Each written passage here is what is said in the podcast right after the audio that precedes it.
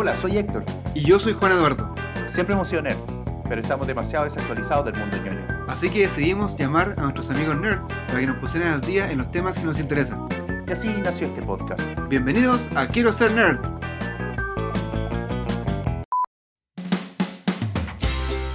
Hoy, en nuestro programa, Hablaremos de películas y series de televisión. Entonces lo que hizo fue construir un tren. creo que no se puede detener, porque si se detiene todos mueren, entonces al final es como era la única manera para sobrevivir. Sí. Y, y de hecho tú sales afuera del tren y te congelas de forma instantánea. Hablaremos sobre un tema muy especial. hacía una llamada a una parte que después iba a otro estado, que luego iba a otro país, luego que cruzaba el océano y después llegaba a su propia casa para hablarse el mismo y ver cuánto era el retardo de su propia voz. Ok. Ah, pero eso, eso, eso es de chismoso, ¿no? Está aburrido.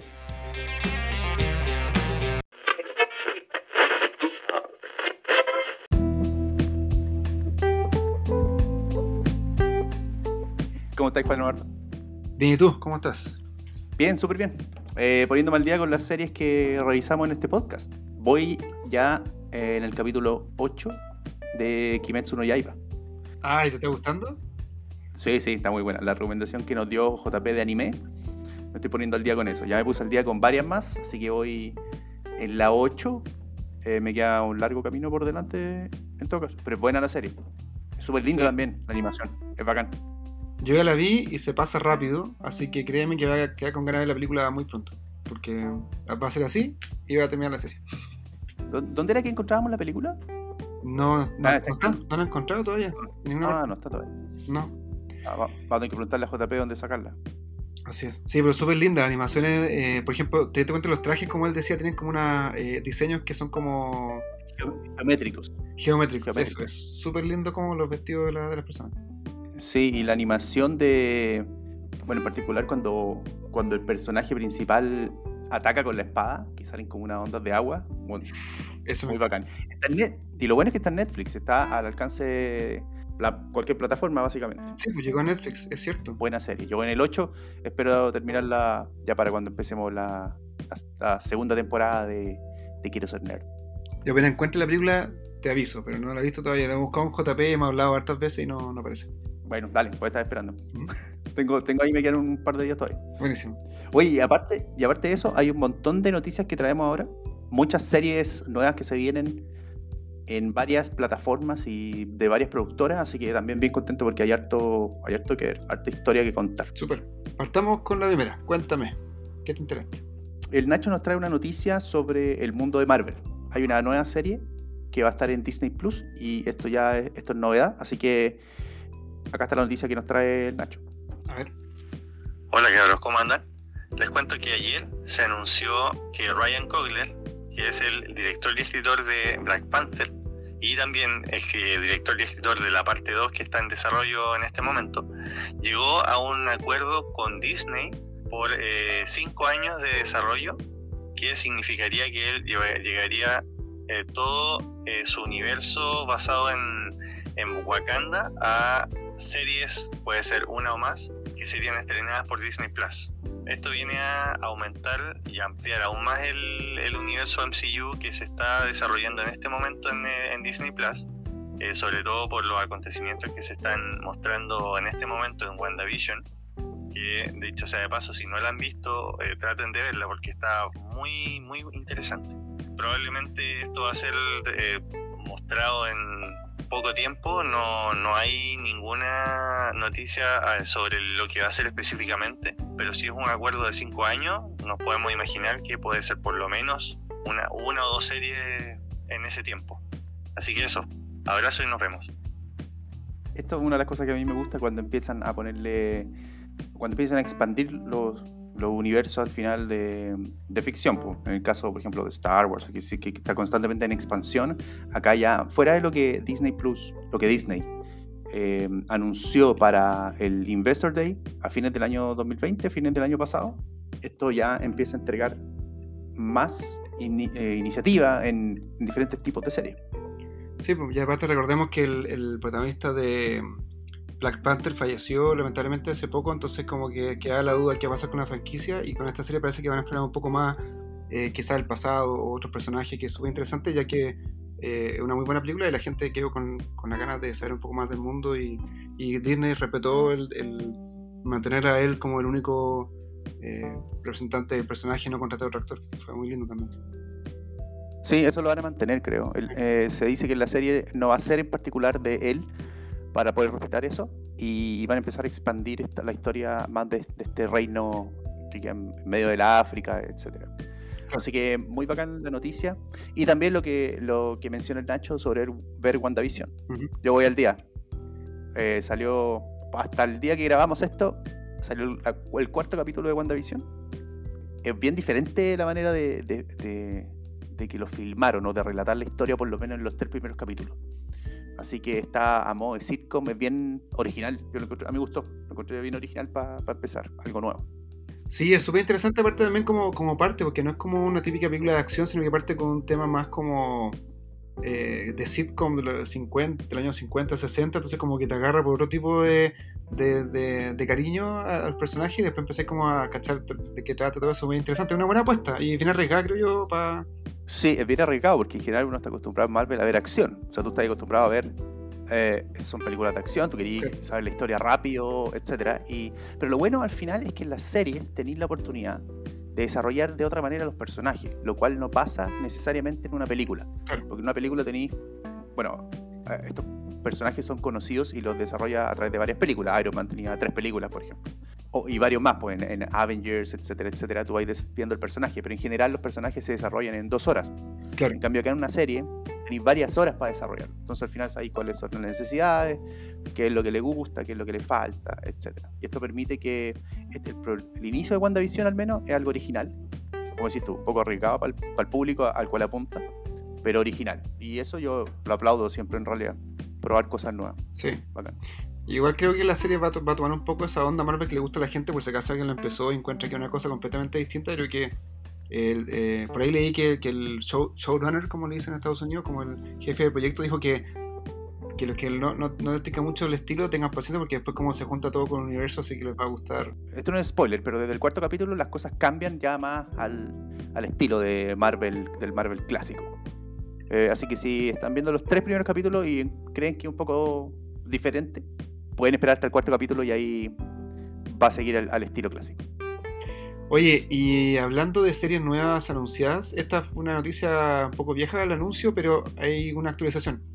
Hay un- una serie de cómic escrito por Neil Gaiman que se llama Sandman, eh, que está basado en toda esta mitología de los dioses, de, de, en este caso el sueño, también está el, el destino, la muerte, la destrucción, el deseo, qué sé yo como dioses conceptuales. con una especie de mitología, claro, un poco, como, como mitología de, todos estos conceptos que, que nosotros estamos acostumbrados ya a, ver como algo, eh, ¿cómo se llama? Algo abstracto. Acá son personas que realidad están, están insertas en este mundo y el protagonista es obviamente Sandman, como dice el título, y una serie que está supuestamente... eh, eh, empezaron a grabar en, en el año pasado, pero no se supo mucho, porque obviamente con esto del COVID se atrasaron muchas cosas, qué sé yo. Y ahora Netflix sacó esta, esta semana eh, el cast de los personajes que son los protagonistas de la serie. Pero, no, lo, que- lo que sí eh, quería parar solamente un, poco en Neil Gaiman. Para los que no, no lo conocen, Neil Gaiman escribió cosas como, por ejemplo, eh, Good Omens, que, es una, que se hizo serie, que está en Amazon Prime.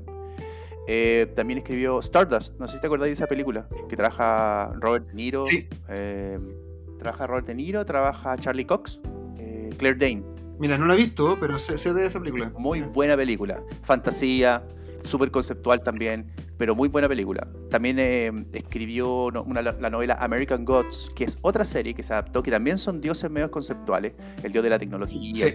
que, y que también se hizo una serie en Amazon Prime. Eh, escribió uno que se llama Los hijos de Anansi, que es un libro bastante famoso. Bueno, tiene un montón de cómics, películas, novelas, cuentos, etcétera. Yo sé por lo Sí. menos, yo sé por lo menos que JP es ultra, ultra fanático de Neil Gaiman y de Sandman en particular. Así que para los que no lo conocen, denle, denle una, búsquenlo ahí, lo que él escribió, lo- los libros que escribió, las series que se adaptaron, pues son todas bastante buenas, bien fantásticas, bien oníricas, así como conceptuales. Sí, como tú dices también, no solamente es cómic, también ha hecho novelas y ha hecho muchas juveniles e infantiles también. Hay una que se llama eh, Coraline, que también se hizo Ah, una, una animación en stop motion, es de él también. No sé si es para niños, yo la vi Y dije, ah, es como es oscura. Es como oscura, no para niños muy chicos. Sí, es como. The Nightmare Before Christmas. ¿Cómo se llama esa película? El extraño mundo de Jack. El extraño mundo de Jack. Es como de Tim Burton. Es medio Tim Burton este weón. Bueno, ajá. Bueno, esta serie, eh, como dije, va a estar en Netflix. Todavía no, no tiene fecha de lanzamiento, pero acaban de confirmar el cast y se, se reconfirmó que estaba siendo grabada. Hay estos personajes que les pueden sonar quizás como por, por haberlos visto eh, en algunas partes, pero ninguno de esos ha sido protagonista de nada como para destacarlo. Eh, por ejemplo, hay una persona que apareció apareció en Wonder Woman, la última, que no se la han visto, o una persona of Thrones, pero ningún personaje principal. Pero lo interesante de esto es que el, el productor ejecutivo o el showrunner, como dije, de la serie es eh, Alan Heinberg, que es el que hizo Wonder Woman, y el guion y la producción está a cargo del mismo Neil Gaiman, o sea, está metido de una en eso, y también Ah. el que hizo el guion de la serie de, eh, de la saga de Batman de Christopher Nolan, eh, David S. Goyer, ellos dos van a hacer el guion y todo, entonces como que va a estar muy, muy bien eh, La historia. la historia, exacto, La historia va a estar súper bien trabajada. Lo cual es muy importante para una buena serie. así es. Que si algún día la temporada queremos hacer un capítulo sobre Sandman antes de la serie. Sí, todo, todo el rato. Em, eh, pasando a algunos rumores de series también, te, lo- te voy a adelantar algunas cosas. Por ejemplo, bueno, esto es más que rumores en realidad, son más que rumores, pero digamos que todas estas series están en, en inicios de producción. La gente está viendo quién va a escribirlo, etc. Netflix va, va a sacar una serie de Sonic. De Sonic, me refiero al erizo este. Ah, pues copín azul que se come lo- los anillos. Exacto. El juego de Sega. Exacto. La serie se va a llamar Sonic Prime. Oye, es interesante ver que Sonic es la única película de videojuegos que ha sido ampliamente aceptada por el, por el mundo de los fanáticos. Generalmente, como todas esas películas, tienen alguna gente que le gusta Tomb Raider y otra gente no le gusta la película. Hay gente que le gusta, hay gente que odia, como todo el mundo, a, a Super Mario, la película del año 90. Pero eh, Sonic, la película, fue súper bien aceptada, es muy buena. De hecho, actúa Jim Carrey también, que es un personaje eh, re como querido y quieren hacer la secuela con él también. Así que esta serie, pucha, si le agarran un poco ese, ese- esa forma, ese tono que agarró la película, sería bien interesante. Ah, no sabía. Lo que sí sabía era que tuvieron que rehacer al Sonic en la animación. Sí, eso sí, fue chistoso. Que la- Sí. Hicieron un tráiler y, y era demasiado feo para los fanáticos y reclamaron, entonces lo que hicieron fue entre, entre el tráiler 1 y el tráiler 2, porque siempre lanzan como un tráiler cortito después uno más largo antes del estreno, eh, el personaje completamente y en el tráiler 2 ya estaba eh, como lo mismo en la película. Y es completamente distinto. No sé si era tan feo, entre comillas, pero era demasiado humano. Yo lo que he visto era que eh, Mm. cuando grabaron la primera película, el Sonic que diseñaron era demasiado humano. Entonces, como que. de hecho, hay una, hay una teoría que dice que el humano, nosotros como humanos, cuando vemos a, a una, a algo artificial que es demasiado real, demasiado humano, como que tendemos a. nos tiende a no gustar. Preferimos siempre algo que sepamos que en realidad no es tan humano. Por eso, de repente, como que los androides que son demasiado reales, uno dice como, "Mm, desconfío. ¿Cachai? Hay como una desconfianza, Mm. uno los prefiere artificiales. Mira, interesante. Bueno, eh, se viene entonces una serie de Sonic que se va a llamar Sonic Prime y se va a tratar de, de- bueno, de esto. Eh, también se viene una serie de animación de Netflix que se va a llamar School Island. School Island Ujú. es la ciudad, es la isla, eh, la isla de la calavera, podríamos traducirlo literalmente, donde vive King Kong. Ahora, esto, lo, lo choro de esto es que, lo interesante de esto es que eh, la semana pasada salió el tráiler de Kong versus Godzilla o Godzilla vs. Kong. Y está bast- bastante de moda, o la idea es traer a, a- a la franquicia de monstruos y en particular de King Kong un poco ya a, a estar de moda. Y una de esas, de sus inicios, esas puntas de lanzas para esto, es hacer esta serie de animación que va a estar acogida en Netflix. Así que veamos cómo sale eso. Otra de las series, esta ya está recién armándose, esta está en pañales y están recién, recién viendo qué van a hacer eh, es que tienen planificado en HBO una serie de Harry Potter. Así que para el fanático de Harry Potter, bacán. No se sabe bien todavía en qué época va a ser, ni si qué personajes van a estar, etcétera, porque obviamente el mundo de Harry Potter es grande y se ha tomado, digamos, por ejemplo, la, la serie Harry Potter, eh, las películas, digamos, vemos obviamente la vida de Harry Potter. En, la- en las películas de, de los monstruos más cómodos, como Animales fantásticos se van a encontrarlos, ¿no? eso, en las películas de, de Animales Fantásticos están ubicadas como en los 1900 y el videojuego que se va a estrenar el 2022 va a estar ubicado en 1800. Ujú. Eh, por lo tanto, ahora no se sabe bien en qué parte de la línea temporal de la serie, de la franquicia, del mundo de Harry Potter va a estar ubicado la nueva serie. tampoco si es que van a- obvi- obviamente van a aparecer los personajes principales de la película, etc. Eh, y tampoco se sabe, de hecho, si es que J.K. Rowling, la autora del libro, va a estar metida en el proyecto. Porque, dicho sea de paso, el videojuego se separó, alejó un poco a la autora J.K. Rowling de, de la producción del videojuego. De hecho, tú te metes en la página web y dice como este videojuego no, no cuenta, o sea, J.K. Rowling nunca se metió en ninguna cosa, en ninguna parte de, de la creación, porque ella hace poco emitió comentarios bastante polémicos sobre mm, identidad de género. Por lo tanto, varios de los actores y los productores como que condenaron esos, esos comentarios y empezaron a alejarse un poco de la autora. Así que no ha estado lejos de polémica también el mundo de Harry Potter. Sí, de hecho, las últimas cosas que han hecho con Harry Potter la han un poco boicoteado a los fanáticos por los comentarios y, y que, bueno, este juego también está, está, está el miedo de qué va a pasar cuando salga, si que va a ser intentado boicotear o algo así con esta cancelación que tiene la autora. Pero bueno, qué bueno que estén haciendo cosas de Harry Potter porque hace rato que no se ve nada nuevo y ya estoy aburrido de las películas repetidas en la tele. sí. Y es un mundo, que, un mundo gigante por explorar. O sea, bueno, podéis tener una franquicia y 50 años hablando de Harry Potter. Y ahora más encima con la, la película nueva eh, también está un poco funado nuestro amigo Johnny Depp también. Como que también hay un... Está lleno de polémica Harry Potter últimamente. Cierto, cierto, cierto. Johnny Depp por el tema de la... que lo condenaron finalmente por violencia intrafamiliar con su ex esposa. Ex esposa. Mm. La producción de, de las películas de Harry Potter dijeron ya no queremos no queremos a este buen ya que actúe en nuestras películas y lo cambiaron por. Mikkelsen, por Matt Mikkelsen, que es el que protagoniza la serie de, de Hannibal. Actorazo. Pum, Muy buen, muy bueno. Aparte que tiene cara de malo. hablamos de Hannibal, de hecho, en el capítulo 8 hablamos de Hannibal de la serie. Sí, hablamos de Matt, Mikkelsen también. Sí. sí. Me gusta el cambio. Sí, no, Me gusta. Me gusta Johnny Depp en, en realidad. Me gusta, pero, pero Mikkelsen lo encuentro bacán. Pa' malo. Pa' ser un malo. sí, yo soy esa gente que no, no, no, no soy tan fanático de Johnny Depp y no encuentro tanta. No sé, como no, no me apasiona tanto cuando ves en pantalla así como, oh, me encanta Johnny Depp. Entonces, como que en realidad cambiarlo, me encuentro que es un buen cambio. es mejor. Muy sobreactuado, sí. Ujú. todo. Sí, nunca, nunca, nunca he pensado que es un buen actor como para decir, oh, qué interesante una película de Johnny Depp.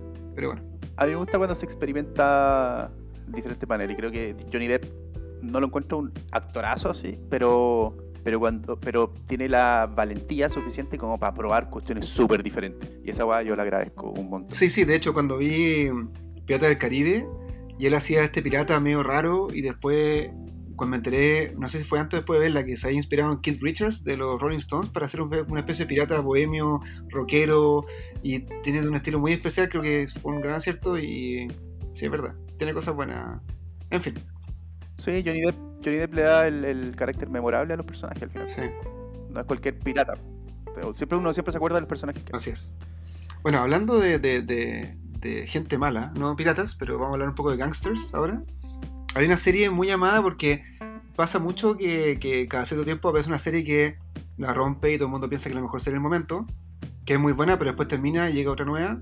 Hace poco fue, por ejemplo, Breaking Bad, que estuvo así como la más famosa del mundo, pero antes Breaking Bad, en la época cuando HBO todavía estrenaba en la televisión de cable las series, había una que se llamaba Los Sopranos, que era de una familia gangsters en New Jersey, en Estados Unidos, que es increíblemente buena. Eh, tuvo cinco temporadas eh, de mucho éxito. Está ahora disponible, de hecho, en HBO Go, si la quieren ver eh, completa. Y pasó que eh, cuando se empezó a hablar de hacer algo nuevo, eh, falleció el actor que hacía de Tony Soprano, el protagonista de la serie, que se llama eh, James Gandolfini. Perdón, se llamaba James Gandolfini. Y bueno, la noticia es la siguiente. Están haciendo una película que se llama The Many Saints of Newark o Los Muchos Santos de Newark, eh, dirigida por Aaron Taylor, donde cuenta la historia de Tony Soprano cuando era joven, como una especie de precuela de la serie, cómo se convirtió en este gángster. Y la gracia más importante de esta noticia es que el que va a ser de Tony cuando es joven es el hijo de el actor de James Gandolfini que se llama Michael Gandolfini. Él va a ser el actor. Se le sacaron un. Sí. Sacaron un trailer ahora Eso con bueno. imágenes de, de, la, de la película y súper, súper interesante y tengo muchas ganas de verla. No, esa está buena. Los Sopranos está dentro de los top 10 series, mejor series catalogados, por lo menos como de las mejores series de todos los tiempos, junto con no sé, Breaking Bad y varias otras más. De hecho, Breaking Bad llegó como, entre comillas, a destronar un poco a Los Sopranos, probablemente. Los Sopranos siempre fue la número uno eh, constantemente Claro, en los rankings. Sí. En esa época HBO siempre hacía cosas buenas. Bueno, siempre ha sido buena la serie HBO, excepto el final de Game of Thrones. Sí. Ahí, ahí, ahí se cayeron. Ah, bueno. Sí, pero, pero HBO tiene. HBO hace. Entre comillas, hace pocas series, comparado con Netflix o con las otras productoras, hace pocas series, pero son bastante buenos. Le pone harta plata a la, a la producción, le pone harta plata a la historia, le pone harta plata a los, a los personajes. Se asegura de hacer buenas cosas de calidad. Sí. Bueno, la película obviamente está eh, producida por Warner Bros., que tiene esta, esta, esta alianza con, con HBO y va a salir en septiembre. Hasta ahora, el 24 de septiembre, aunque bueno, ya atrasado una vez por la pandemia, iba a ser en marzo, entonces por ahora va a ser en septiembre. el estreno. Bueno, sí, vamos a estar hablando de los atrasos constantemente. Así Bueno, y avisándola acá mismo, po, por este medio. Así es. Bueno, y, y otra cosa que, que salió esta semana también como que causó un poco de furor fue la confirmación y el nombre que un poco se, se escapó de la nueva película de Matrix, que sería la cuarta de la saga. Y el nombre es Matrix Resurrections. ¿Me suena bien? Que de- sí, suena bien. Y deja abierto, porque uno dice, después de haber visto las otras tres, y para los que no han visto, para que se pongan al día, pero después de haber visto las otras tres, tú decís, ¿cómo, cómo van a hacer una cuarta? Claro. ¿De dónde van a sacar material para pasar una cuarta? Y si se llama Resurrections, tú decís, bueno, no sé qué parte spoilea esto, en realidad el nombre, el nombre de la cuarta película, pero, pero puede ser Resurrections en varios sentidos. Claro. Por lo tanto, no es ahí necesariamente qué personajes van a estar, etcétera. Bueno, que obviamente va a estar Neo y Trinity, ellos están, ya están confirmados. Claro. Recordemos que Matrix siempre tiene un nombre como una segunda palabra como así. La segunda se llama Matrix Reloaded, la tercera se llama Matrix Revolutions, entonces como Resurrection, eh, aparte de lo que dices tú, también tiene como ese juego de, nostalgia de la, saga original. Pero bueno, veamos qué pasa, porque como dices tú, también cerró la, trama muy bien en la 3, pues, entonces en teoría eh, esto va a ser algo que nadie sabe realmente cómo se va a tomar. La historia, digo. Ahora, yo creo que una cosa importante es que, por lo menos la- las directoras del, eh, de esta película eh, le pusieron harto empeño, harto empeño al guion. Eso fue algo que una de ellas en una entrevista, Lana Wachowski, en una entrevista dijo que, mm, que había puesto harto empeño en el guion, se habían puesto a trabajar bastante en él, porque obviamente la cuarta saga de una película, como que uno, uno siempre tiene el, el- o siempre pasa en realidad, como que le- te- uno- la calidad de las películas va bajando constantemente a medida que van pasando las sagas. O quizás que la gente, la gente pierde el interés, le meten menos producción, etc. Pero en este caso, eh, ella dijo que le habían puesto full, full esfuerzo al guion. Por lo tanto, estaban esperando algo bastante bueno. Sí. Ojalá que sea así. Para todos los fanáticos de, de la ciencia ficción. Sí, igual a la gente le gustó mucho la secuela, así que espero que, porque hay unos fanáticos, eh, la 1 es una excelente película de ciencia ficción, muy redondita, perfecta, me encanta, y cierra bien. Y después en la 2 y la 3, que mucha gente sintió que era una especie como de estrujar un poco mal el- este mundo, pero en realidad no tenía mucho sentido hacer la secuela y se metía con estas cosas media me- metafísicas, filosóficas, que mucho tampoco lo, le agradó mucho, pero la 4, como no se sabe qué va a pasar, quizás va a ser quizás un, no sé, un reset, pero ahora se llama Matrix 4 Reset. También, podría- también calza el nombre. Bueno, y la otra cosa es que en la esperada versión de la Liga de la Justicia de, de Snyder, que se llama Snyder's Cut, que está, hace tiempo comentamos que estuvo mucho tiempo como una especie de rumor y la gente lo pedía, qué sé yo, y ahora está confirmado que sale. Bueno, tiene fecha de estreno definitivo y eh, va a ser por, bueno, HBO Max, como ya sabíamos, el 18 de marzo. O sea, no queda nada más que, poco más que un mes para ver por fin la versión Ah. definitiva de la Liga de la Justicia, Justice League. Que eh, el mundo lo está esperando hace, hace varios Mucho, años. sí. Hace varios años. Como dijiste tú, van a- escena- hay escenas nuevas, hay escenas completamente diferentes. eh, va a durar cuatro horas. Así es. Entonces, bueno, es, es algo completamente, algo completamente nuevo. Ojalá que eso mejore, yo creo, la relación que tiene la DC, los superhéroes de, de DC Comics con, con su público, porque en general, en general, Marvel como que ha cumplido con las expectativas de todos los fanáticos. Si uno es fanático de Marvel, de todos los superhéroes de Marvel, Iron Man, los Avengers, etcétera, etcétera, hasta los de, hasta incluso los de los de Defenders, eh, porque la serie de Jessica Jones, la serie eh, de Daredevil era bastante buena, entonces cumplen con las expectativas. Pero en cuanto a DC, cada vez que sale una película de DC, todos los fanáticos se tiran, empieza la tomatera al tirarle tomate, pero en el minuto uno. Sí. Entonces ojalá que eso, que este corte haga que, que los fanáticos del EDC cumplan, se cumplan las expectativas y se acerquen un poquito más, que uno vuelva a querer a, a Batman. O sea, igual, igual pasan dos cosas. Pasa que mucha gente, como hay una competencia, es como una rivalidad entre Marvel y DC, que es una cosa muy tonta, pero sí pasa. Eh, hay mucha gente de Marvel. Pero no, pero es normal. po, Sí, sí, sí, pero pasa que en las redes sociales, por ejemplo, Ok. se pone IMDB, que es esta página donde uno pone nota a las películas. Toda la gente de Marvel se mete el día uno a ponerle la peor nota a la película de DC.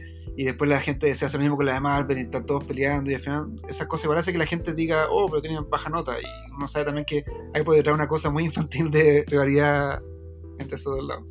Ah, tú decís que, tú decís que son como dos pandillas que empiezan a hacer, empiezan a, a- a esparcir una rumores, Sí, pero una de se, la se otra. sabe eso, sí se sabe, que de hecho ponen nota o, o ponen los errores, o sea, como que el fanatismo yo encuentro que es súper sano hasta que empecé como a meterte con el fanatismo, fanatismo del, del lado. Es lo mismo que la religión. O sea, yo puedo tener una religión, tú la tuya y todo bien. Si empiezas a decir que la tuya está mal, ya como que está mal. Entonces pasa, pasa con esto que la gente que es muy fanática de algo, Claro. por ejemplo, mucho tiempo se existió la rivalidad entre Star Wars y Star Trek.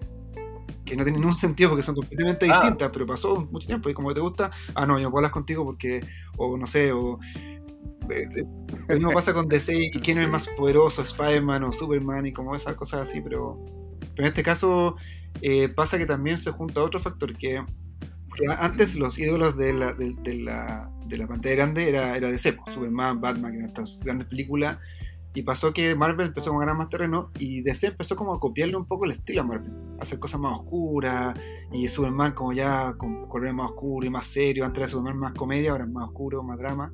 Y, mm, y pasó que esta película como que no dejó a nadie satisfecho y hay mucha esperanza puesta en que esta película va a ser realmente la versión definitiva del Liga de Justicia.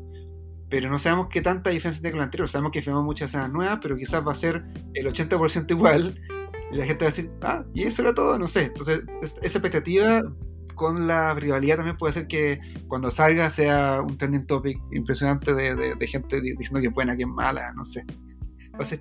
La, la expectativa, la expectativa es un arma de doble filo. Porque la expectativa, eh, si tú haces, porque algo que generalmente se hace es que eh, estas películas, obviamente tú decís años antes, oye, la vamos a lanzar, después uno- los fanáticos le hacemos seguimiento y, y después dicen, mira, estos son los actores, después esto, este es el guion y este es el director, y, y de a poco, de a poco te van armando y te van diciendo, bueno, tienes que ir a verla al cine, tienes que ir a verla, tienes que ir a verla, porque es la mejor película que existe en la vida. Así es. Eh, que algo que yo a mí me recuerda mucho lo que pasó con el Joker de Jared Leto, que nadie sabía, solo se mostraba en la, la escena esta donde el one dice, te voy a herir, ¿eh? te voy a, I'm gonna hurt you, really bad, es como te voy a herir mucho, Sí, sí. y le ponía como una electricidad, y todo el mundo decía, este es un nuevo Joker que te va a volar la mente.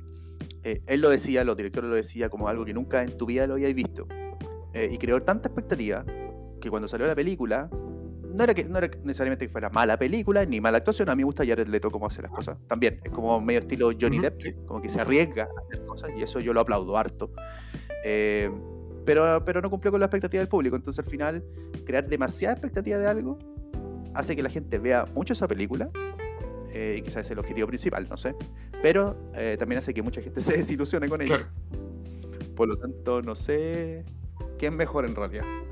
Bueno, dicho sea, Bueno, vamos a ver qué dicho sea de paso, Jared Leto grabó escenas de su Joker para esta versión de la Liga de la Justicia. Ah, bueno, chévere. Así que no está obsoleto en el universo DC, sino que ya existe.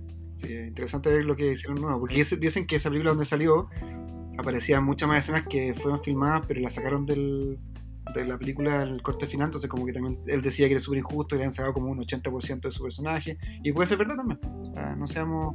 Bueno, pues. Ujú. bueno, si tiene cuatro horas de película, en realidad es que hicieron. Bueno, la alargaron el doble. Claro. Así que, obviamente, vamos a tener harto ver. Sí, quizás Batman va a ir al baño, no sé, se va a hacer un té, todas esas cosas vamos a verlas. Eh, bueno, hablando también de. Hablando también de, del mundo DC, salió eh, esta semana salió el nuevo tráiler de la nueva película de James Gunn, The Suicide Squad. Ujú. El Escuadrón Suicida, que no es la misma, para que no nos confundamos, no es la misma que eh, Suicide Squad. ¿ya? Esta es una nueva película eh, de James Gunn, que de hecho tiene un montón de actores, pero bueno, montones de actores famosos.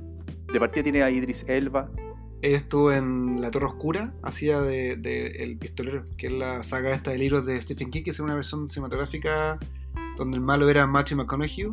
Y no le fue muy bien, pero fue interesante su- esa película. Lo bueno, Margot Robbie, que hace Harley Quinn, es la misma. Está, va a actuar Taika Waititi, que es director también, muy buen director, ya archi reconocido, va a actuar también. Eh, también está Joe- Joel Kinnaman, que actuaba de Rick Flag en la anterior.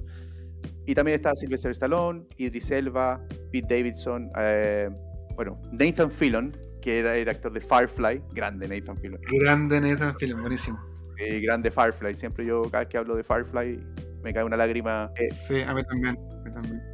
Esa Firefly, para que no saben, una serie de ciencia ficción de fines de los años 90, o principios de 2000 creo, que duró nueve porque en esa época hacían la serie mientras se estrenaba, entonces no, no grababan los 24 episodios de una, y alcanzó a tener nueve episodios al aire y se canceló.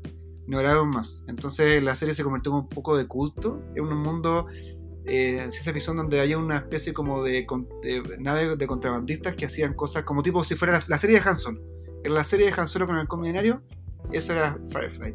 Y agarró tanto culto que años después eh, hicieron la película que cerraba un poco esta historia, pero era como mucho más oscura, entonces hay gente que no le gustó. A mí me gustó mucho más la serie que una comedia que la, la película.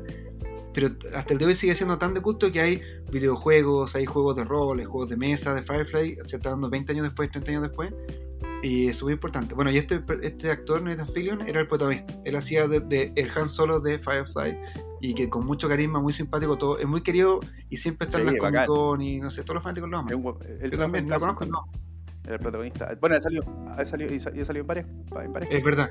Bueno, de hecho, él hizo un, él hizo un cortometraje en el cual actuaba como Nathan Drake, que es este personaje de Uncharted, que te acuerdas que, te- que va a ser eh, Tom Holland, la versión de, de la película. que está atrasada. Está atrasada, como todas las cosas de este año.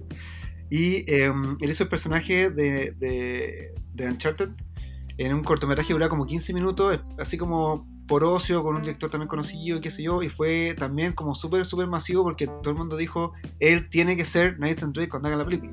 Y no fue, Ah. lo hace Tom Holland. Pero y igual a Nathan Drake, diría yo. Es igual, sí. No, y lo hace sí, muy sí. bien, porque tiene ese carisma como Nathan Drake, como medio irónico, chistoso, este también lo hace muy bien, no sé, bu- busquen el corto que es muy bueno y es lástima que no podamos verlo en, en una versión más larga, pero, pero vale la pena ver el corto. ¿Sabes qué? Voy a anotar, eh, revisar eh, Firefly, bueno. Sí, Revisemos aquí en una de las secciones donde comentamos. Veamos la serie Firefly y todo lo que conlleva porque es de culto. me parece Muy, genial. muy, muy bueno. Qué ganas de verla de nuevo. Oye, nos fuimos divagando. Eh, estábamos. Ah, en The Suicide Squad. Entonces, eh, va- están preparando la nueva película. Ya salió el nuevo tráiler. Esta se va a estrenar este año. El director es James Gunn, que es el mismo director de Guardianes de la Galaxia para los que. como película más cercana. ¿ya? Así que está, hay harta expectativa también con que la haga él. Y de hecho, él dijo en una. En, en- hay video en internet donde el Juan dijo que eh, en esta de Suicide Squ- Squad ha sido la película más desafiante que ha tenido, donde le ha puesto el mayor esfuerzo, donde está el conglomerado de, de actores más, más, más bacán y donde puso todo, toda la producción, toda, toda la carne a la parrilla. Así que, de nuevo, creo harta expectativa. Vamos a ver cómo está. A, a la anterior, a la del 2016, Suicide Squad, que no fue dirigida por James Gunn, eh, dicho sea de paso, le fue regular, digamos. Le fue, tuvo distintas reviews, digamos. Opiniones buenas, opiniones en contra, etcétera. Así que ojalá, esta, creo harta expectativa, ojalá que esta sea, sea mejor. Sí, pasó algo parecido que la de Justice League, la de Liga de Justicia, como que hubo cambios de, Sí. de escena, de trama, el guion a la mitad, de que hicieron una escena nueva y todo, y al final fue una especie como de mezcla de muchas ideas que no sé si pegan tan bien y la gente como se dio cuenta de eso. Bueno, sí, tú, tú sabes bien todo eso. Juan Eduardo es escritor, de guion- guionista, escritor, productor, actor, sonidista de televisión, de películas, de cómics, de todo. Así que tú sabes perfectamente que cuando tú tenías una idea y se la pasáis a alguien más para que la escriba o la cambie, se empiezan a mezclar ideas diferentes que al final no, tiene- no, te- no tienes la visión de ninguno de los que la escribió, sino que de un Claro. conglomerado de personas. Y eso al final hace que, entendería yo, que, que la idea finalmente se nuble, ¿cachai? Y que quede un, un mix de cosas nomás. Sí, pero también pasa también que como una película se filma mucho rato, no es como una cosa un día para otro, se filma, no sé, varios meses, el estudio también a veces cambia sus prioridades y el estudio dice, no, tenéis que poner esta estrella, o, eh, hicimos un test y nos dimos cuenta que la gente que vio este, esta, este preview no le gustó este final, entonces al final hacen muchos cambios en el camino y eso echa a perder a veces la película porque la visión del director que tiene al principio eh, se ve tan manejada después que se nota que hay una cosa como media pegada como con, con chicle. Es raro. Bueno, pero, pero esta, esta me tinca buena porque parece que la versión original del principio al final y también este, este- después de Guardianes de la Galaxia sabemos que este director tiene un manejo del humor bien, bien bueno, entonces va a ser muy entretenido. Es ver- es verdad.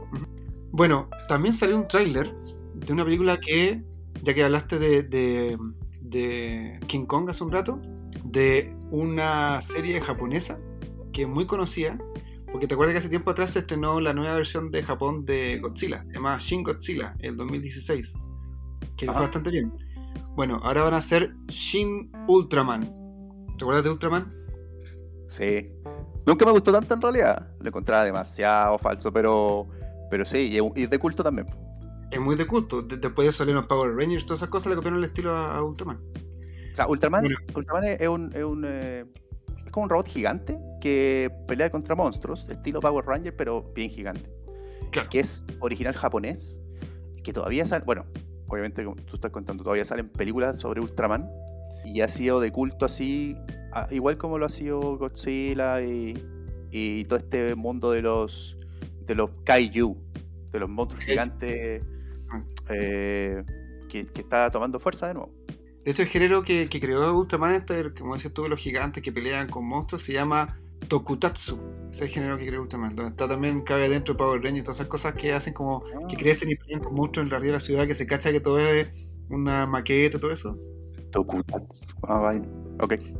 Bueno, y la cosa es que la gracia que tiene esta película, aparte de, de- de lo que mencionamos ya que es traer de vuelta a este clásico, es que el guion va a ser escrito por el creador de Neon Genesis Evangelion, que es la otra serie de culto japonesa de anime que todo el mundo ama.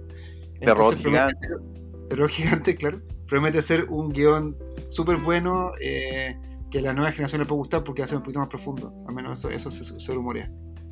Oye, bien, y, y- siguiendo también con la serie de, de Kaijus y Robot Gigante, que dicho sea de paso es un género, como decís tú, un, un gén- bueno, tú hablas del género en particular que creó los Power Rangers, pero también hay un género que es que son los Kaiju, que la traducción, no sé si literal, vendría siendo así como los monstruos gigantes o algo así en japonés, Claro. eh, que son estas películas de King Kong, de, de Godzilla, de monstruos, etcétera, donde miden más que mu- muchísimo más que un edificio. Cloverfield, por ejemplo, una película Claro. también de ciencia ficción, como medio suspenso. eh, todo eso cae dentro de la categoría de monstruos gigantes.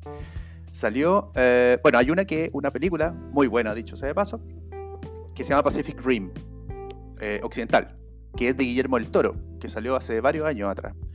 Eh, y después salió una que se llama Pacific Rim 2, que no es tan buena, digamos.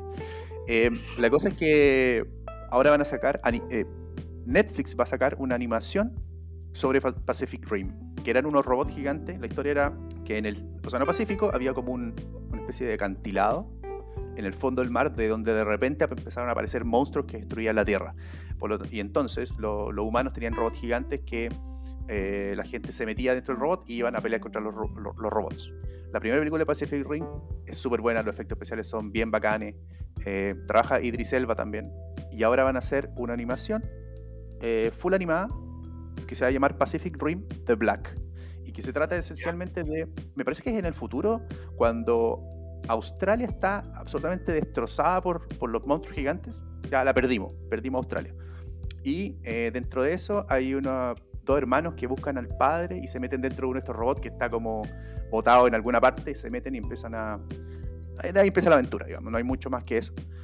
Eh, pero yo le tengo full fe, porque la película, por lo menos la película, la número uno, la primera que salió, era, era súper buena, era bien entretenida.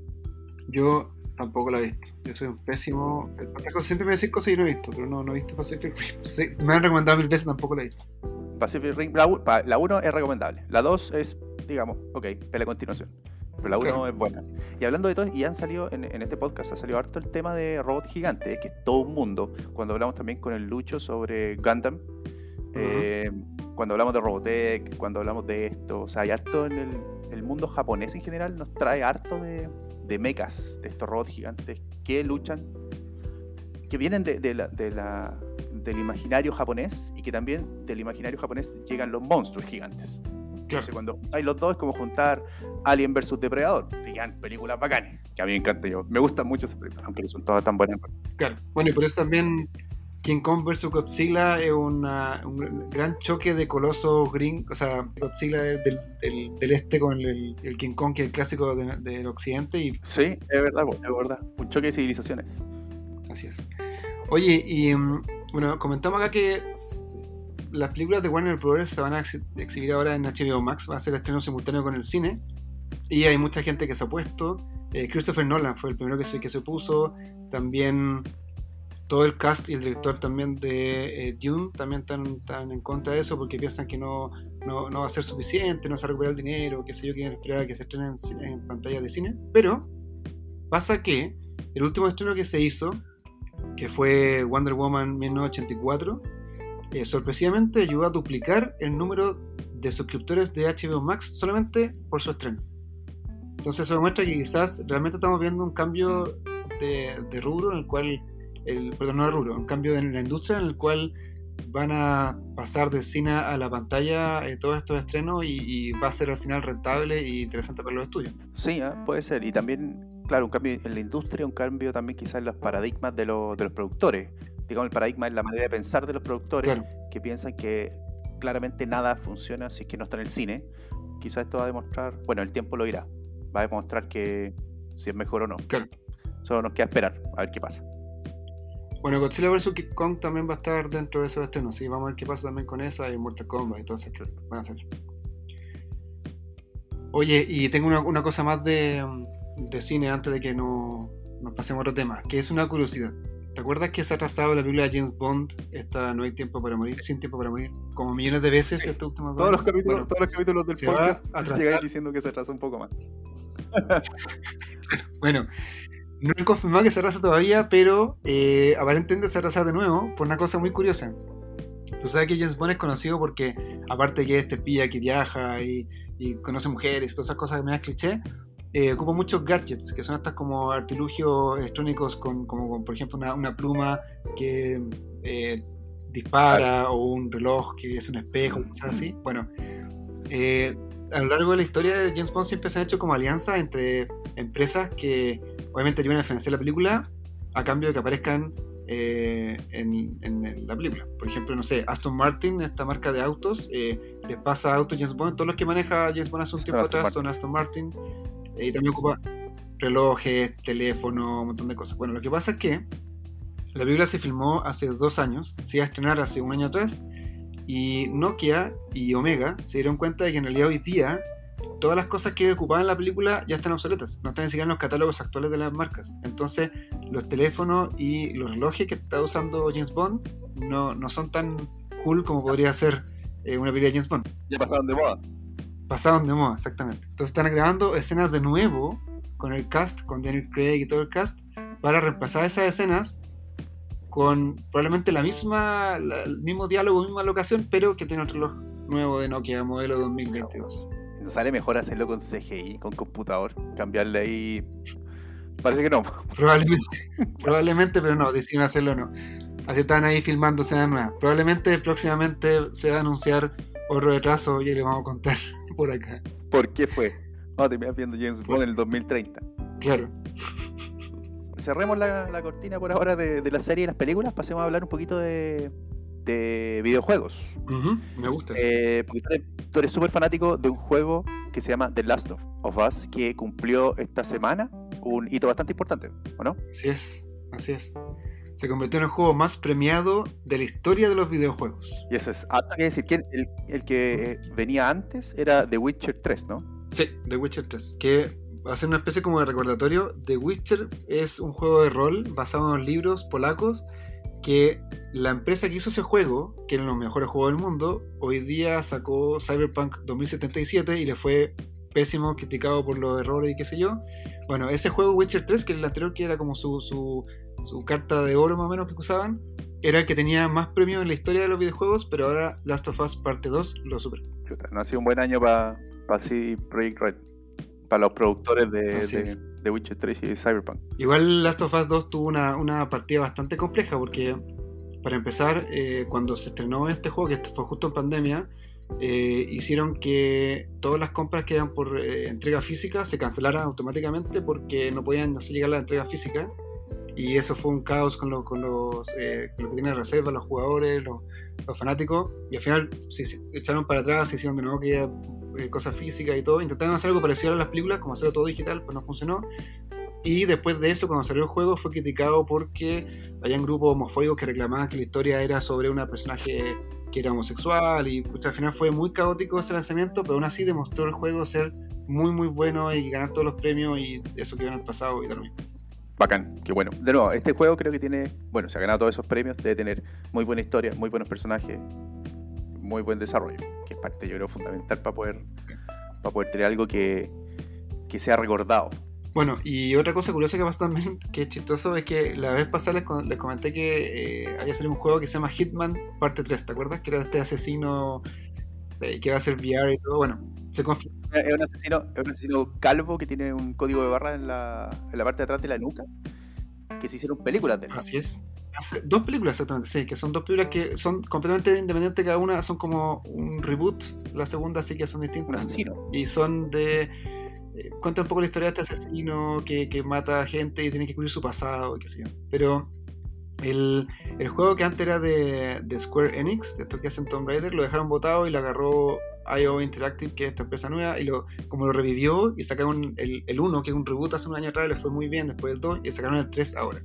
Y el 3 tenía la, la particularidad que me gusta mucho a mí, que iba a ser todo VR y que se podían jugar también las, eh, las misiones del, del Hitman 1 y 2 en realidad virtual y es efectivo, se puede hacer, así que muy bueno eso. Hay videos, de hecho, pueden ver en YouTube cómo son, eh, es completamente distinta la experiencia, pero eh, como pasa mucho en los videojuegos que recién salen, eh, la gente se empieza a obsesionar a, a descubrir cosas nuevas, qué sé yo, y hay un tipo de jugador que se llama eh, Speedrunner, que la gracia es que tratan de darse vuelta al juego, eh, aunque sean juegos viejos, lo más rápido posible.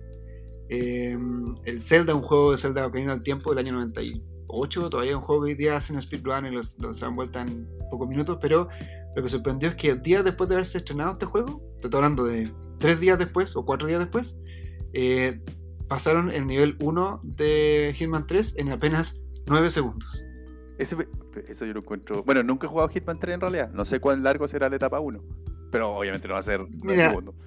Obviamente tú si no, si no sabes dónde ir te va a demorar un poco más, pero, pero en realidad entre que parte la, la trama y uno llega a matar a la, a la marca que le llaman al juego, eh, se demora un poco. Ahora, hay unos, por ejemplo, tú puedes, después de que vas jugando el juego, puedes empezar en otra parte, puedes a partir del tiro vestido de alguien camuflado, puedes esconder armas, qué sé yo, pero aún así 9 segundos, a los 4 días es una cosa impresionante. Porque ahí Muy impresionante. el, el- el personaje se olvida de todo. Tú tienes que correr nomás hacia donde tienes que ir, correr, correr, correr, correr, correr, saltar todo y olvidarte de todos los peligros que hay al lado, no perder tiempo en eso, obviamente. Claro. O también uno puede quizá ocupar un rifle de larga distancia para atacar a alguien de lejos en vez de acercarte, pero esa weá, eso aparte de ser una cosa eh, que requiere mucha habilidad y conocer el juego, eh, para poder hacerlo en 9 segundos es una cosa muy especial. Es muy especial. Yo vi, vi el video y en realidad es como alguien sabe perfectamente ¿Qué hacer? Cada centímetro del juego y del, del mapa y todo para hacerlo y es muy rápido. No sabía que existía eso. Speedrunners. Speedrunner, sí. Hay, hay videos de juegos muy clásicos que se dan vuelta en nada, de verdad. No me acuerdo cuánto es el Zelda, pero puede ser, no sé, 20, 20 minutos, cosas así, o 40 minutos. Muy, muy impresionante. Bueno, y Hitman 3 eh, recuperó en solamente la primera semana desde el estreno, que se- creo que fue el día 20 de enero que salió, a una semana ya había recuperado todos sus costes de producción. Así exitoso le fue el lanzamiento de Hitman Oh, 3. los videojuegos están creciendo, pero oh, impresionante. Así es. Lo hemos dicho varias veces en este podcast también. El, el ritmo, yo creo ver la estadística el próximo, o este año, las estadísticas de crecimiento del 2020 o del primer trimestre del 2021, oh, deben ser impresionantes. Mientras el cine va para abajo, los videojuegos van para arriba. Así es. Bueno, la última noticia que tengo no es noticia, es un rumor. Se dice que Los rumores siempre tienen algo de cierto. Sí, puede ser. O sea, de hecho, est- esta persona que filtró este rumor también la había chuntado antes. Eh, porque hay unos juegos clásicos de la época de Star Wars de oro de Lucasfilm, LucasArts en esa época en realidad, que eh, hemos hablado antes, que recomendó, creo que fue Lalo en el capítulo de Mandalorian, que recomendó jugar Last of the Old Republic, ¿te acuerdas? Que es un juego RPG gigante en el mundo de Star Wars. Bueno, Que eh, está catalogado hay- de los mejores juegos de, de rol, de computador y de Star Wars de todos los tiempos. Y de Star Wars. Así es, sí. La cosa es que habían sacado algunos juegos antes de Star Wars, eh, por ejemplo, toda la saga de Jedi, Jedi Knight como el Jedi Outcast, lo han sacado en consolas. Entonces pues, uno puede jugar a su juego día en consola, qué sé yo. Bueno, el rumor es que van a sacar Knights of the Old Republic para consolas de nueva generación. Eh, el 1 y el 2, porque son dos, eh, completamente HD con, con actualizaciones para los controles nuevos y todo eso. Así que de acá a fin de año debería anunciar en teoría, si es que es verdad, el lanzamiento de Knights of the Republic para PlayStation 4 o 5, Xbox, me imagino. Sí. Ah, bueno, pero eso es siempre y cuando tengamos consolas de nueva generación disponibles. No, pero cuando hay nueva generación es que también para PlayStation 4 probablemente va a estar. Ah, bueno. Un juego viejo.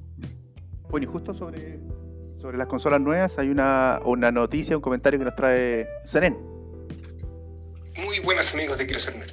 Oye, les mando este mensaje en referencia a la PlayStation 5.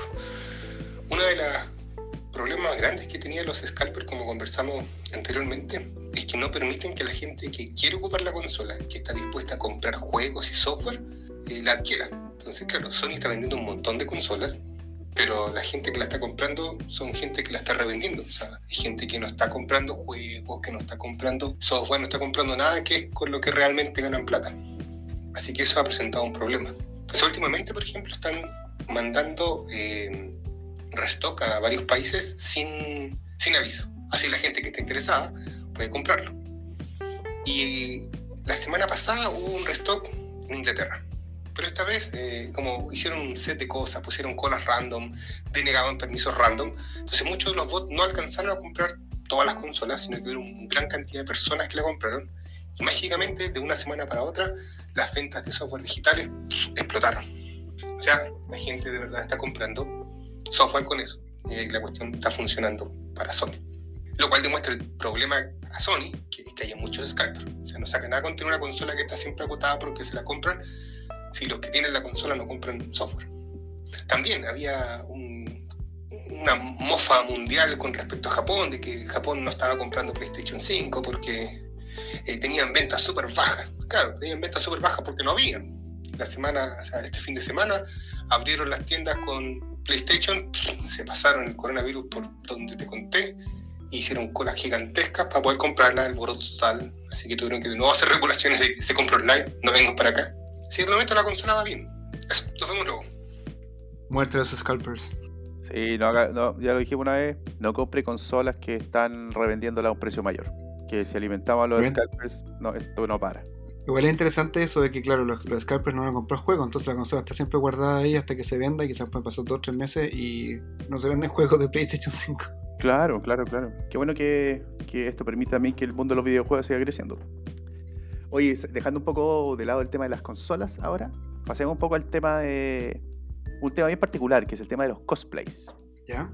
Eh, los cosplays son estos eventos eh, donde fanáticos de algún, en general, videojuego o serie de animación en particular, crean los trajes de, los personajes y se visten como ellos. Que, pueden participar en, eventos, pueden participar en eh, juntas privadas, digamos, eh, tienen páginas de internet, etc. Usted, más de alguno, obviamente lo ha visto, que están eh, vestidos de personajes de, animación. bueno, los cosplayers, que son los que hacen esto y que toman un montón de esfuerzo y plata y tiempo en hacer estos trajes, en Japón están siendo analizados, digamos, por el, por, por el gobierno de Japón porque ellos están, no todos, pero sí algunos están ganando plata, están eh, trabajando profesionalmente en eso, están ganando plata vistiéndose de un personaje que no es de ellos, esencialmente. Por lo tanto, ellos están, en teoría, infringiendo los derechos de autor. Esto es algo súper curioso, en realidad, no se había dado hasta ahora, porque ahora y en el último tiempo los cosplayers pasaron de ser algo aficionado en eventos y temas más personales o que hicieron ciertos concursos de, de quién creaba el mejor eh, atuendo, la mejor, quién, representaba mejor este personaje, a ser ya profesionales, que van a, a, estos eventos y cobran, y te cobran por foto, y te cobran por, por un montón de cosas. Entonces ya cuando pasa eso, obviamente el gobierno de Japón y el sistema de, digamos, de derecho de autor empieza ya a meterse, a meterse ahí. Entonces hay una gran polémica en Japón sobre si es que realmente los cosplayers están o no infringiendo estos derechos de autor y hasta dónde llega esa, esa infracción.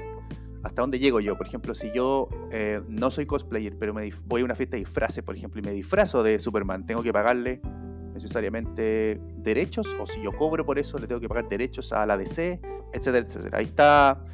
No es en realidad no es para discutirlo acá, porque no tenemos la respuesta. no es para discutirlo necesariamente acá con, con el vasto legal. muy, muy complejo, que le- no está tan clara la línea gris, porque es bien eh, depende de muchos factores, no, no es tan fácil determinarlo. Sí, en eso está, por lo menos lo ponemos en el tapete para que la gente lo, le, le dé una vuelta, piense y busque ahí alguna noticia. ¿Dónde está el límite? ¿Dónde está el límite de los derechos de autor de algo? No sé, por ejemplo, en este podcast hemos querido muchas veces poner música eh, de algún tipo, pero claramente no la podemos poner porque infringimos derechos de autor, por lo tanto no podemos poner música, toda la música que quisiéramos poner. Entonces ahí hay algo interesante que, que revisar. Vamos a ver qué pasa con esta noticia de los cosplayers en Japón, porque probablemente si pasa en Japón, que es donde más hay cosplay, eh, va a pasar, una vez que pase en Japón, va a sentar un precedente para que pase en cualquier parte del mundo. Así que hay que estar, ojo. Sí. Así Bueno, hablamos un poco, eh, pasemos un poquito al- a, los temas de tecnología. En tecnología, en las noticias del capítulo pasado, eh, hablamos sobre este nuevo chatbot de Microsoft que patentó, que la idea era recrear chats con información de gente que había fallecido, que había muerto, para poder recrear la manera de que ellos chateaban o que ellos te hablaban, etc. Y que inicialmente era una patente que estaba destinada a revivir personajes históricos o personajes famosos que ya estaban muertos, como un Elvis Presley, por ejemplo. Tú podrías chatear con él, tú podrías, eh, digamos, entablar una conversación, o él podría crear un texto basado en todo lo que él dijo, en su entrevista, en sus escritos, en, en su Facebook, qué sé yo. Eh, pero que obviamente todo el mundo pi- piensa en esto y es una de las primeras cosas y lo que más armó polémica en internet por lo menos, que en la noticia fue que en realidad esto también podría ser que trajera personas que de, de tu familia, por ejemplo, que hayan fallecido y que tú tomas esa información, la llevas a este chatbot y él recrea a un personaje que, que perdimos eh, para que tú puedas hablar con él. Y que también tenía una analogía eh, o algo así pasaba en uno de los capítulos de Black Mirror. Así es. Bueno, tenemos una, una expansión de esta noticia que nos trae Damari para que pongamos atención a esto nuevo que les traemos. Hola chicos, ¿cómo están? Quería hacerles un comentario respecto de una noticia que mencionaron la semana pasada con esta tecnología que está desarrollando Microsoft para recrear la personalidad de alguien en base a sus escritos, sus chats o sus publicaciones en redes sociales. Y eh, hay un concepto sociológico y psicológico que se llama adaptación social, que básicamente explica y justifica que los humanos tienen comportamientos distintos, eh, muestran facetas distintas de su personalidad o, manierismos, de temas que, que hablan, etcétera, según cuál es el contexto social en el que están. O sea, somos distintos si estamos con nuestra pareja, con nuestra familia, con nuestros amigos, en la oficina, etcétera. Además, existe una gran diferencia respecto de cómo nos comportamos en persona versus cómo nos comportamos en línea. Y más aún, el comportamiento online de la misma persona varía a través de las plataformas. No es lo mismo el comportamiento de una persona en Twitter que en LinkedIn o Instagram o en un chat privado de WhatsApp. Entonces, es un desafío muy grande para una inteligencia artificial lograr destilar de toda esa variedad de, información la personalidad real de una persona, o sea, la, la esencia o, que alguien pueda chatear y decir, oh, realmente es como si fuera mi mamá o el presidente o el que sea. Si tomamos el mismo ejemplo que daba Héctor la semana pasada, de que si uno toma todas las entrevistas que había dado Elvis, claro, se puede provocar, eh, generar, perdón, un modelo que reproduzca las respuestas o el comportamiento de Elvis, pero no va a ser Elvis propiamente tal, sino que va a ser la personalidad que adoptaba él para dar entrevistas. Esta diferencia se toca un poco en el mismo capítulo de Black Mirror que mencionaron, en el Be Right Back, y es, y es interesante considerarlo, tomando, tomarlo en cuenta como un, un gran impedimento que tiene la inteligencia artificial por ahora para tomar el control de todo. Eso, un abrazo, que estén súper. Chao, chao. Es muy cierto eso. Es muy cierto eso. Sí, uno, uno cuando está chateando tiene otra personalidad, pues eso no está- pone jajaja y se ríe más de lo que uno se ríe en la vida real. O incluso hay gente que escucha este podcast y me dice, oye, estáis más serio en el podcast. O oye, eres más chistoso en el podcast. Y yo digo, no, soy el mismo, pero. Sí, sí, sí, yo estoy de acuerdo también. sí. Ah, Uno en realidad, como dice Damari, eh, se tiene que, psico- psicológicamente, se- so- socialmente se tiene que adaptar, que es una manera de, de un método instintivo de supervivencia. Tenéis que adaptarte a la situación, por lo tanto, obviamente, distintas situaciones, distinta gente, uno se va adaptando a eso, aunque no quieras hacerlo, y de forma inconsciente, tenéis que hacerlo igual. Eh, o, o, pasa, uno lo hace igual. Por lo tanto, es un buen punto. Esto, esto me deja más tranquilo, eso sí. Entonces, cuando yo esté chateando con, con alguien, voy a saber, con alguien que conocía quizás, voy a saber si realmente era él o no, dependiendo de, de los jajás que me ponga. Por poco jajas, Claro. ya voy a saber que no es. Se reía harto en persona. Vamos a hacer nosotros, Héctor, una, una pregunta que solamente tú y yo vamos a verla. O sea, algún día te habla un bot y se pasa por mí y le puedes preguntar eso. Uh, oye, buena idea, pero tenemos que hacerlo en persona. No puede quedar el registro de nada. Sí, Ni en WhatsApp, ni en mail. no, no sale el podcast. Ah, listo, listo, en el podcast queda. Listo, nadie lo va a saber. No, pero en tu caso, lo que dice Damari de, de Elvis es verdad porque todo el mundo conoce quizá a Elvis por las entrevistas que da, que obviamente o era muy serio o era muy personaje. Quizás, no, no sabemos si Elvis en la vida privada también era tan, tan así como, como se mostraba. Entonces es verdad que no, no es Era más bueno para la talla, quizás era más bueno para echar chistes, para los chistes cochinos. claro. No sabemos. O quizás al revés, no hablaba nada porque era, era fome y quizás cuando estaba en entrevista hablaba un poco más porque le pedían, no sé, qué sé yo, uno nunca sabe cómo es la persona de verdad. Entonces, personajes históricos vamos a conocerlos según los discursos y según las entrevistas y no cómo eran de verdad. Pero igual es interesante hablar con, no sé, Abraham Lincoln y preguntarle por qué fue ese día a ese teatro. Exacto. Se fue, ¿no? Sí, sí. Igual ahí tiene sentido porque todo lo que conocemos de Abraham Lincoln, eh, o sea, no conocemos a Abraham Lincoln en particular de, la forma, de forma personal. Por lo tanto, todo lo que conocemos de él están escritos. Claro. Y si toman todo de ahí, va a ser re- una representación de él en particular. Claro, Eh, no viene así, como dice Damari, de las personas que uno conoce, en otro contexto. claro. Cuando las conociste en otro contexto, en un contexto más personal, familiar, claramente no va a estar todo ese registro en, en algún bot. Una muy buena acotación. Vamos a ver si seguimos ampliando esto después, hablar eh, quizás con el, con el SEBA también, o con Camilo que nos traigan un poco más de, de los chatbots. Cómo funcionan los chatbots, eh, cómo, se, cómo se... Nada técnico, digamos, pero cuál es el futuro de esto. No, pero hoy día en todo caso se ocupa mucho. Uno a veces habla con. A mí me llega a veces chat de, de una, no sé, Juana me dice: Hola, hay que confirmar tu cita para mañana al dentista. Y en realidad le respondo, me responde con una persona, pero es un chat. y eso pasa en el banco, en muchas cosas hoy día. No, solo a veces nos damos cuenta, o no estamos acostumbrados a, a percibirlo como un chat, pero sí un chat. O sea, un bot. Absolutamente. Manteniéndonos en tecnología, pero hablando ya de hardware, de las máquinas. Bueno, y de nuestro gran amigo e inversionista Elon Musk. Eh, hablando un poco de SpaceX, SpaceX batió un récord porque en un solo lanzamiento al espacio colocó 143 satélites de una en Wow. un solo lote. Wow. O sea, en uno de esos cohetes, que era un Falcon 9, que de hecho, dicho sea de paso, voy a colocar en el Instagram, deberíamos colocar los, los tipos de cohetes que tiene SpaceX para poder compararlos. En una sola, desde Florida despegó uno que colocó 143 satélites en particular. Hay de varios tipos de satélites ahí. Eh, digamos, dentro de los más destacables hay 48 satélites de imágenes satelitales para imágenes satelitales. Eh, hay 17 de comunicación y hay 10 satélites que son de Starlink. Starlink es una serie de satélites que tiene también SpaceX que están alrededor de, de la Tierra y que tienen diferentes funciones y que en particular Starlink ya tiene, eh, tiene más de mil satélites alrededor de la Tierra. Eh, que de hecho hay una constante pelea entre Elon Musk y Jeff Bezos, que, que también está, tiene su compañía de, de satélites, su compañía espacial, digamos, que están peleándose entre cuál de los dos está ensuciando más el espacio, porque al final, obviamente, todos los satélites que tú mandas ahí al espacio son satélites que van a dar vuelta y que en algún momento... eh, Esa chatarra. y a- además de ser chatarra, eh, dejas poco espacio para que, no sé, po, otros puedan desplegar sus, sus satélites o, eh, en este caso ya hablemos de naves espaciales, naves espaciales puedan pasar por ese lugar, etc. Yo sé que el espacio es grande, digamos, la órbita de la Tierra es grande, pero, pero, pero ya, imagínense, imagínate, en una sola, en un solo viaje ya subimos 140. Increíble. Entonces, ¿cuál es el, cuál es el tema acá? Es que eh, el récord anterior lo tenía la India con 104 satélites y lo que está queriendo hacer SpaceX, básicamente que ahora está sacando, como nos adelantaba también Sebastián en, en los capítulos que hablamos de Elon Musk, eh, están tirando casi un lanzamiento semanal SpaceX al espacio. Entonces están creando, está creando este, este puente logístico entre el espacio y la Tierra.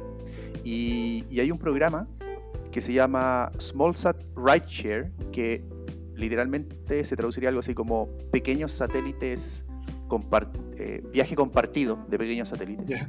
Que se define como el, Uber de los satélites, está creando en estos cohetes espacio suficiente para que tú o cualquier persona vaya y diga, oye, quiero colocar mi satélite que acabo de construir, ¿me lo puedes llevar al espacio? Ah, listo. Entonces consolidan un montón de satélites, en este caso 143, y te dicen, bueno, tu satélite va a ir junto con el otro paquete de satélites, eh, no sé, por el próximo miércoles, por ponerte un ejemplo. Entonces, esto construye nuevamente lo que estamos discutiendo constantemente cuando hablamos de tecnología, de, de este puente logístico para llevar cosas más baratas al espacio, eh, con cohetes reciclables que vuelven a aterrizar a la Tierra, eh, y ahora, más encima, que tienen espacio suficiente para llevar pequeños satélites en conjunto, por lo tanto, te sale mucho más barato, Claro. es mucho más accesible para, para, para la humanidad en general. Así que eso está está súper interesante. bueno. Sí, Vamos a hacerle seguimiento también a esta noticia a ver, a ver en qué evoluciona. súper interesante, sí. Y bueno, con respecto a también a tecnología y Elon Musk, el SEGA nos trae otra noticia de interés. Hola chicos, ¿cómo están? Les traigo una noticia de Elon Musk y de sus empresas. Resulta que esta semana anunció SpaceX que iba a empezar a hacer vuelos turísticos al espacio y resulta que estos vuelos turísticos van a partir primero sorteando los primeros puestos para ir a darse unas vueltas a la órbita de la Tierra. Resulta que se puede ganar esto participando en un concurso, se puede hacer donando eh, a una caridad en una página web eh, y también se puede hacer compartiendo una historia de emprendimiento innovador y todo. Desafortunadamente esto está solamente para personas que viven en Estados Unidos, pero si alguien cumple con esos requisitos puede meterse a inspirationfor.com para ver si es que se puede ganar un viaje al espacio. Y una segunda noticia es de Neuralink. Resulta que Elon Musk estaba dando una charla sobre lo que venía y todo eso, eh, sobre el futuro.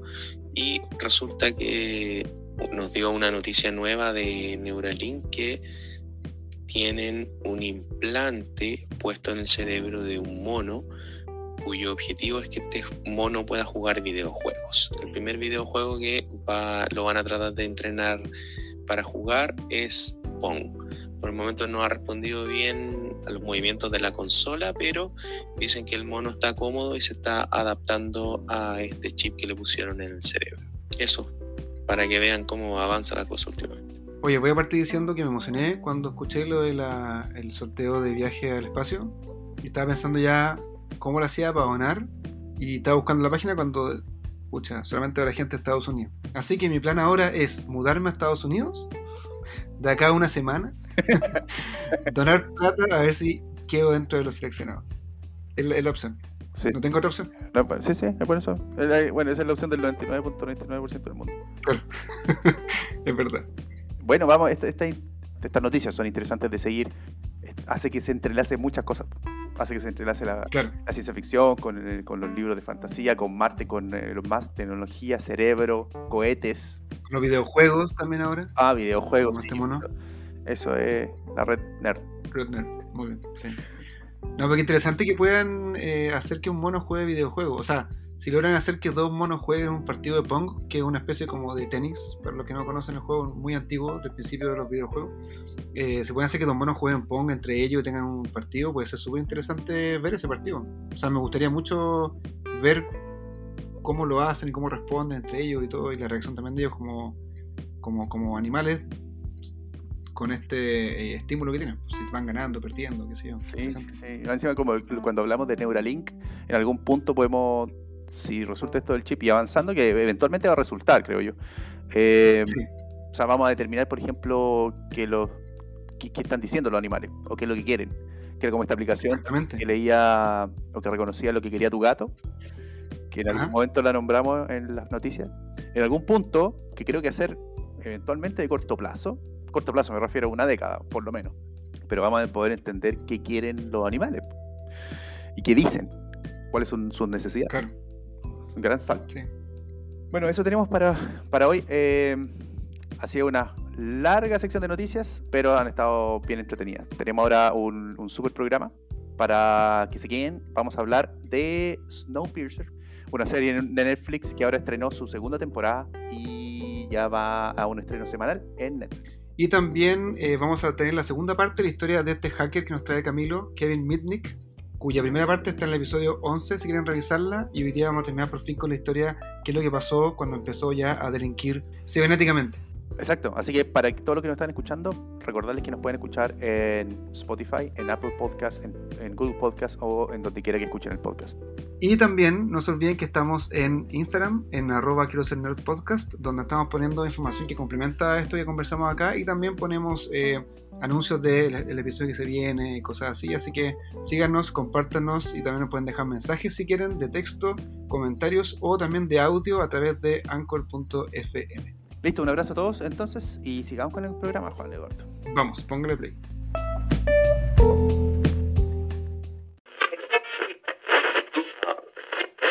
Bueno, acá en Alemania, enero, pleno invierno, está nevando un montón. En estos últimos cinco días ha estado nevando harto. Yo salgo a la casa y deben haber, no sé, 10 centímetros de nieve, que es harto, bastante, y eso conlleva a un montón de problemas porque me toca ir a sacar la nieve de, de la vereda, digamos, donde pasa, donde camina la gente, y limpiar el auto, y etcétera, etcétera. Como los Simpsons, limpiando la nieve ahí delante de la casa. Tal cual. Eso pasa cuando uno vive rodeado de nieve. Ahora, no me imaginaría un mundo que esté completamente nevado constantemente. Sería lo peor. No. Tendría que estar limpiando la vereda todo el día. Sí, me imagino. No, aparte que el frío, porque yo soy una persona que realmente no, no disfruta el invierno. Imagínate una- siempre con grados bajo cero, con nieve todo el día. todo- no, terrible. Yo no me gustaría. No, a mí tampoco. Ahora, eh, eso es una buena premisa para lo que siempre hemos estado conversando de temas de cataclismo, ciencia ficción, que tiene que ver también con el tema del, del calentamiento global. Así es. Y esa es una de las premisas de las que nos va a traer Nacho, que es sobre Snowpiercer, que es un mundo cubierto de nieve. Y es una de las cosas, un- o uno de los escenarios que, que nos dirían eh, cómo podemos sobrevivir ese mundo. Bueno, tampoco es tan. O sea, no digo que estamos cercanos a quedar así, pero algún cambio va a pasar eventualmente en algún par de generaciones más eh, con esto calentamiento global y probablemente sea lo, lo opuesto, que se va a derretir los polos y va a quedar todo como desierto, que se vamos a estar viendo más en Tatooine de Star Wars o en Dune que en un mundo lleno, pero es interesante saber cómo sería el resto, pues en realidad estamos en un mundo en el cual no puedes vivir afuera porque te congelas y te mueres. Sí, como eh, también había una película, ¿te acordás? Eh, el día después de mañana, El día después de mañana, exactamente, sí. que había un congelamiento. Son, a mí me gustan las películas apocalípticas y hubo una- un tiempo donde estuvo de moda las catástrofes climáticos porque te ponen al final, obviamente todo esto tiene que ver con la supervivencia y la supervivencia hace que los personajes o las personas muestren su cara verdadera, o su real cara. Por eso son tan buenas las películas de guerra, no es particularmente porque hay una guerra, sino que es porque la situación extrema hace que la gente esté en situaciones extremas ah, y tome decisiones y medidas extremas, lo cual hace ver dónde están tus principios. Bueno, ahí me fui en lo, filosófico. Claro, pero, pero es cierto, porque creo que, creo que la gracia, por ejemplo, de la película de zombies no son los zombies, es qué pasa con los seres humanos Exacto. con esta presión que tienen de que no, pu- no pueden confiar, que sé que lo muerden, es como que no, hay que matarlo, no, pero a mi hermano, y se ponen a pelear por eso, y al final es como, ¿qué te saca de humano esto, esta cosa fantástica? Exacto, exacto. Y la ciencia ficción trae mucho de eso. En este caso, trae uno de esos escenarios, que es esta- estar completamente congelados y qué es lo que pasaría con esto que también, dicho sea de paso, y como lo vamos a conversar acá, como nos trae el Nacho, es una crítica social bastante fuerte. Esta serie ya tiene una temporada en Netflix y tiene una segunda temporada que se estrenó hace poco, la semana pasada, van en el capítulo 2 creo, hasta esta fecha, así que full recomendable. Veamos qué nos, qué nos dice el Nacho y qué nos cuenta sobre esta serie Snowpiercer. Dale, vamos. Ignacio Muñoz es ingeniero informático de profesión y cinéfilo por pasión. Los servicios de streaming de películas le cambiaron la vida, así que se inscribió en todos.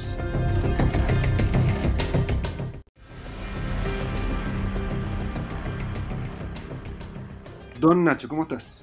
Hola cabros, ¿cómo andan? ¿Tanto tiempo? Bien, todo bien, sí, pues mucho tiempo ya, pues. Nos quedamos sin serie que ver. Sí.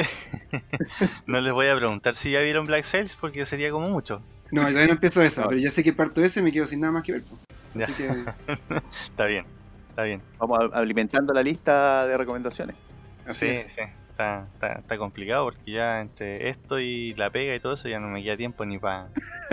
No somos ni la narilla. O sea, ahí ves tú tus prioridades. pues. Tenés que ver tú qué es más importante. Comer o hacer el podcast, no sé. Claro, trabajar o, o, ver, o ver series. Claro. Ya sabemos que es lo más importante, no hay que discutir. Bueno, ¿qué nos trae hoy día, Nacho? Eh, mira, hoy día est- estuve rebuscando entre algunas cosas que tenía anotadas y me acordé de una serie que eh, originalmente, a ver, ya, ya se ha hecho costumbre, pero eh, hemos estado últimamente viendo solamente o, o varias, varias series donde la original es un libro o algo así. En, esta, en este caso se cumple lo mismo. Y es una serie que está eh, dando por Netflix que se llama Snowpiercer ¿Ya? Sí, que sí. significa eh, como el como el, el rompenieve. Esa sería la traducción más o menos literal. Y esta serie eh, está actualmente en emisión por Netflix. Lleva dos temporadas con más por venir. Y ah, probablemente a más de alguno le suene el nombre porque eh, salió una película hace un par de años. Eso te voy a comentar. Si hay una película que se llama así, que era como la nieve, un, un tren, ¿no? Algo así. eh, justamente. 2013. Sí, la película sí es más o menos es más o menos antigua y el protagonista de la película era eh, Chris Evans, eh, nuestro querido Capitán América. Cierto, sí, sí, sí. Eh, entonces, ¿cuál es la idea de, de- de esta serie? Es que el planeta Tierra, después de una de una catástrofe a nivel global, se convirtió en un lugar totalmente inhabitable con temperaturas muy por debajo del cero. Entonces el planeta completo está congelado. Y justo antes de que esta catástrofe ocurriera, un millonario se le ocurrió la idea de eh, fundar una, una compañía de, de ferrocarriles eh, y eso tendido de línea por todo el mundo. Entonces lo que hizo fue construir un tren que tiene mil carros de largo, tirado por una locomotora que posee un motor de movimiento co- continuo. Entonces no usa combustible y la locomotora va a estar dando vueltas a- por- por- eternamente por, por estas líneas que él mismo puso en- con su compañía. ¿Ya? Entonces tiene un, un trasfondo bien, bien social y bien, eh, ¿cómo decirlo? A ver, como para explicarles con el ejemplo. La gente que financió este tren, que obviamente que son gente de- de plata, de muchas lucas, son los que ocupan la primera categoría o la primera clase en el tren, que son los que van más adelante de la, de la locomotora. O sea, mira la locomotora, viene la sección de, de primera clase, que es donde están todas estas personas que financiaron el, el tren. Después viene una segunda clase, que es la gente que trabaja en el tren, o sea, que limpia, que hace la comida, que mantiene los cultivos, porque dentro de la- del tren también hay cultivos y hay ganado. Estamos hablando de un tren de mil carros de largo. Y la tercera clase es la que hace los trabajos más, más eh, menos glamorosos, por decirlo de alguna forma. Y por último, en los últimos, creo que son 10 carros, están todos los que alcanzaron a subirse al tren, hacia la, porque vieron que el tren se iba yendo y alcanzaron a subirse, pero ellos jamás pusieron un peso para que el tren funcionara. Entonces son como los desclasados, los que no tienen nada, los que le... Como polizones, entre comillas. Claro. Sí, son todos, pol- de hecho Oh. son polizones porque ninguno de ellos tiene pasaje Claro, para poder entrar al tren tenéis que tener un pasaje que, que dicho sea de paso, comprado. claro, y dicho sea de paso, el tren creo que no se puede detener, porque si se detiene todos mueren, entonces al final es como era la única manera para sobrevivir porque afuera está lleno de nieve por todas partes. Claro. Sí, y, y de hecho tú sales afuera del tren y te congelas de forma instantánea. O sea, a ese, a ese nivel está la, la, la temperatura afuera. ¿Ok?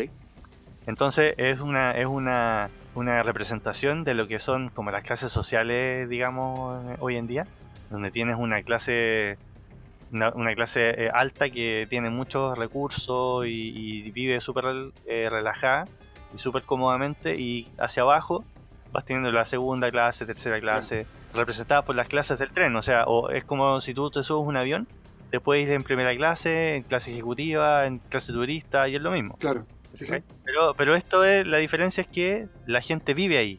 Y el tren, como dice el Héctor, eh, no se puede detener. Este motor de, de con infinito lo que hace es eh, proveer de energía al tren y por eso mismo no puede detenerse porque se autosustenta. Entonces si el tren se detiene, se le agota la batería y todo lo que está dentro Claro. muere, incluyendo la calefacción y todo eso. Ahora, en este, en este mundo de Snowpiercer, la película del 2013, que recordemos trabajaba Chris Evans, Tilda Swinton y trabaja Ed Harris también, Sí. ¿se trata en particular de qué? O sea, ¿cómo se, cómo, cómo se diferencia la película de la serie?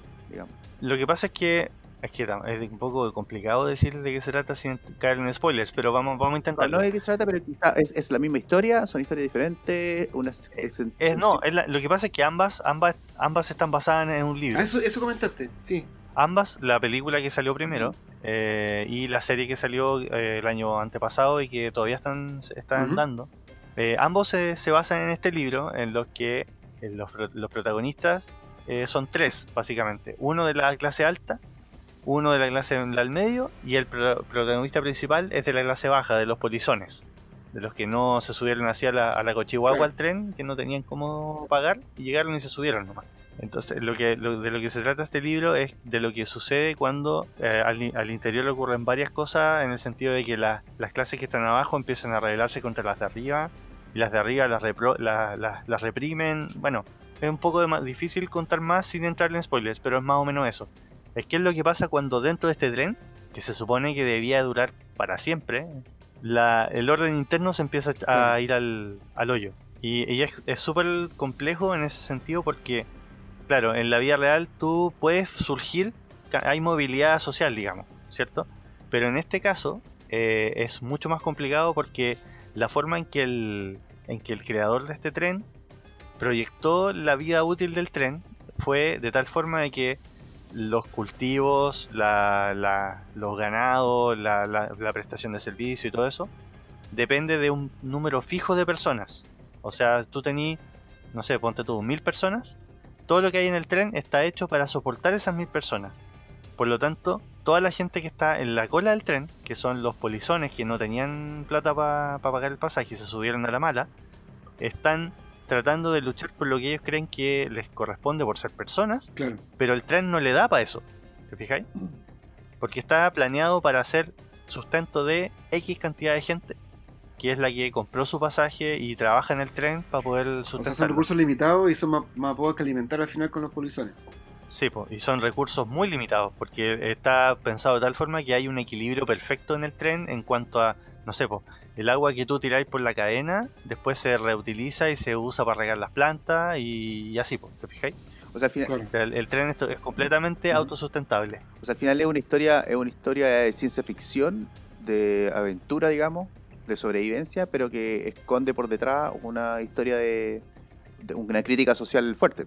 Sí, súper fuerte, súper fuerte. Imagínense una, un edificio donde tú tenías el penthouse, donde vive la gente que tiene mucha plata, y cada vez más hacia abajo tiene gente que vive más y más mal hasta que llegas al, al primer piso y la gente que vive abajo con suerte tiene para comer. Eh, la película se trata de, o, o la película en particular, lo que decís tú, como que hay una, empieza a haber una revolución en la cola y las personas que están en la última clase empiezan como a rebelarse ante esta imposición social del tren. Pero la serie pasa algo similar, pero entiendo también que pasa, eh, hay como, hay también como un thriller dentro de, de- de la historia, hay como un, eh, un crimen que pasó y, y hay más interacción entre, la- en- entre todas las clases del tren. Ahí se desarrolla como una historia interna, ¿no? Sí. Sí, lo que pasa es que por, por motivo lógico, la película no puede abarcar, abarcar tanto porque tenéis un tiempo limitado para contar la Claro. historia. Entonces, lo que hicieron fue básicamente tomar la trama principal del, del libro y la plasmaron en la película. Dijeron, el libro se trata de esto, ok, la, contemos eso. Pero, la, como decís tú, en la serie ocurren muchas cosas eh, en paralelo, que son historias que van alimentando la trama principal. Pero eh, está mucho más tratado el tema de, de la relación que hay entre las clases, porque la película es muy directa, o sea, hay una rebelión en la cola, hace, hace que la gente que es de la cola, que son los polizones, armen esta rebelión y se y avancen por el tren como para tomarse el, Más de acción. el tren, en el fondo. Claro, mucho más, mucho más de acción. Y la- el objetivo de ellos es tomarse la locomotora y decir, ok, ahora nosotros manejamos el tren. Pero en la serie hay mucha más trama entre medio porque, eh, obviamente, como tienes más capítulos para contar la historia, como decís tú, eh, de repente hay un asesinato entre medio y, y después empiezan a ver quién fue el asesino y que posiblemente puede ser uno de los de la clase alta, pero la, cla- la clase Claro. alta es intocable por, porque ellos fueron los que en el tren. O sea, tiene mucha más vuelta de carrete en cuanto a la No, y historia. alimenta mucho más el, el mundo que toda la, la clase social y Sí. todo. Sí, y de hecho la, la- la- el final de temporada de la, de la serie eh, le dio una vuelta más de tuerca que te deja así súper... ¿Qué onda? Porque eh, introducen otro elemento a la, a la- a la- historia, que no estoy seguro si en el libro existe o no, yo, yo no lo he leído, pero te, te da como para hacer otra temporada más, porque tienen que hacerle enganche para Claro. después. Hay una temporada que se viene, ¿eh? Y ahora en enero, aparte. Oye, esto que dijiste, el, el ejemplo del edificio, me dejó pensando un poco esa diferencia social y todo eso, y me acordé de Parasite, esta película que, que ganó el Oscar a Mejor Película, y es el mismo director de Snowpiercer, sí. La, la coreana. Él siempre tiene un rollo, parece que las clases, claro, el que ganó, el que ganó con, con Parásitos, el Oscar este año, el mismo director de la película Snowpiercer, y tiene relación Claro. con, con el estudio de que tiene él, me imagino, con esto de, la- de las clases Ah. sociales, con el tema que le interesa. Mira, Ah, buena. Se- Seguramente leyó el, cuando le- leyó el libro y decidió hacer la película, se dio cuenta Claro. que le calzaba con lo que él quería hacer, pues, porque acuérdense que esto se basa en un libro y creo que por aquí tenía el dato, pero el libro como bien antiguo. Eh, de hecho es una es una novela francesa, una novela eh, gráfica francesa y es de como del 80, es como bien antigua. Ah, mira, tiene razón. ah, eso está, está- ¿Y cómo se llama? ¿No tienen por ahí cómo se llama? Lo que pasa es que es un nombre, es un nombre francés, entonces no, mi francés no, no es muy bueno, así que Le Transpersonnage creo que es. Acá está el francés, Le Transpersonnage. Está bien, ah, muy bien. Ah, le- mira, eso está Sí, y es una novela, una novela gráfica del, del año 82. eh, eso es lo que te puedo decir porque tampoco la conozco mucho. Entonces, la, la, tanto la película como la serie se basan en esta, en esta novela gráfica. Y ojo que la serie se basa en la novela gráfica, no en la película. O sea, son, son como distintas visiones de una misma historia. Ah, eso es interesante, bueno. O sea, la, la novela gráfica eh, es la piedra, la, la, ¿cómo se llama? La, la raíz de las dos, de las dos cosas por separado. La piedra, piedra angular, Eso, la piedra angular. de- Sí. no la piedra filosofal, la piedra angular. Oye, eh, ¿quién actúa en esta serie? ¿Quién es la protagonista? En la serie, la única actriz conocida, porque la serie no, no actúa nadie muy, muy famoso, pero sí actúa una de las actrices que a mí me gusta mucho, que es Jennifer Connelly. Oh, buenísimo, me encanta. Está desaparecida ya, que. Sí, esto como- Sí, y como que resucitó con esta serie, Jennifer Connelly. Ella es una de las, de las eh, protagonistas de la serie. Ella es, digamos, la encargada de que el tren funcione. Es como la manager. Y eso incluye tomar decisiones muy difíciles, que más o menos se pueden imaginar de, de qué se trata, eh, considerando que hay recursos limitados para un número limitado de personas.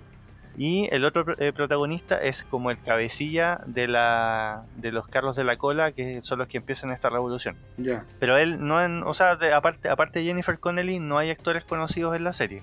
O sea, ella es como la, la punta de lanza en cuanto a, a- a casting. Igual es una buena, una buena elección, o digamos, una buena serie de ciencia ficción que están muy de moda, digamos, desastres climáticos. Porque esta película, y esta, esta película, Sí, la serie, claro. la novela, se trata esencialmente de qué pasa después de un desastre climático. Que no es lo mismo que tomar una serie de ciencia ficción, como hemos conversado varias veces, de The Expanse o el mismo Star Wars. Series que son eh, en el, en, un- en el espacio, digamos. Está en el planeta Tierra cuando ya quedó una catástrofe. eh, donde la, la mayor motivación de los personajes es sobrevivir, básicamente. Claro. Sí, sí. Eso, es, es- Muy es bien. refrescante cuando tú estás viviendo ciencia ficción, que es como, hemos conversado también muchas veces con Carlos cuando hablamos de ciencia ficción. Eh, Carlos siempre nos dice, no se queden con que la ciencia ficción es solamente rayos láser y naves espaciales, sino que siempre toca temas que son, que son importantes, que son eh, críticos, como en este caso críticas sociales, weón, críticas eh, medioambientales, eh, como diciendo, son temas importantes que no hemos tratado y que estos son, entre comillas, unos fu- futuros alternativos o qué sé yo, volar un poco la imaginación en, en cuanto a esos temas que son, que son importantes. Sí, yo creo que es refrescante ver Sí, una no, serie. sí, tota- totalmente claro, de acuerdo. Que no sea... Y, y, y otra otra cosa que también es que en, en el, en, el, en esta serie en particular, justan, juntamente con la película, es bien eh, patente, es que utilizan, o sea, ellos están metidos básicamente en un tubo en un tubo de hierro que anda a velocidad, porque la, la locomotora es súper Claro. rápida, entonces anda a 100 kilómetros por hora, por decirte algo. Claro. Y cualquier cosa que esté fuera de ese tubo te mata de forma instantánea. De hecho, eh, uno de los de los de las formas que ellos tienen de enfrentar la- los crímenes, de los castigos, digamos. sí, sí, pero estoy hablando de crímenes graves. O sea, no, no estoy hablando de que, no sé, podría faltarte respeto a alguien. Te- estoy hablando de, de asesinar o de robar. Eh, lo que hacen ellos es, por ejemplo, abren un, una- un agujero eh, en el costado del tren y te hacen sacar la mano. Ouch. Y eso hace que, bueno, todos sabemos lo que pasa cuando eh, frío extremo te, te golpea uno de los, de los miembros del cuerpo. O sea, tú lo pierdes, básicamente. ¿no? Cristaliza, sí. Sí. Entonces ese es uno de los castigos que se usa. ¿Fijáis? Entonces es como que adaptaron también todo su sistema de, de leyes y todo eso. Eh, ya no se quedaron con el sistema que tenemos en este momento, sino que lo, lo adaptaron, lo adaptaron al, al ambiente que los rodeaba. Oye, Nacho, ¿qué vemos primero, la película o la serie? Eh, por tema de tiempo, la película. Porque obviamente les va a tomar un par de horas y listo. La serie Te, te- y te, te da como un overview, te da como Sí. una mirada general de... es para hacerte la idea. Aparte que es entretenida y, y Chris Evans actúa bastante bien. Entonces es entretenida la, la película. Eh, además que, como les digo, la serie en ese sentido es más compleja que la película porque te mete estas historias que son eh, partes de la trama, pero que te alimentan la trama en el sentido de que hay, hay, hay, hay temas, hay historias paralelas, que hay un asesinato, hay alguna cosa por ahí que pasa extra. La película se enfoca simplemente en, la movilidad que tiene este grupo de rebeldes de la cola que quieran llegar a, la punta y se encuentran con eh, algo inesperado que no les voy a spoiler, mejor la vean.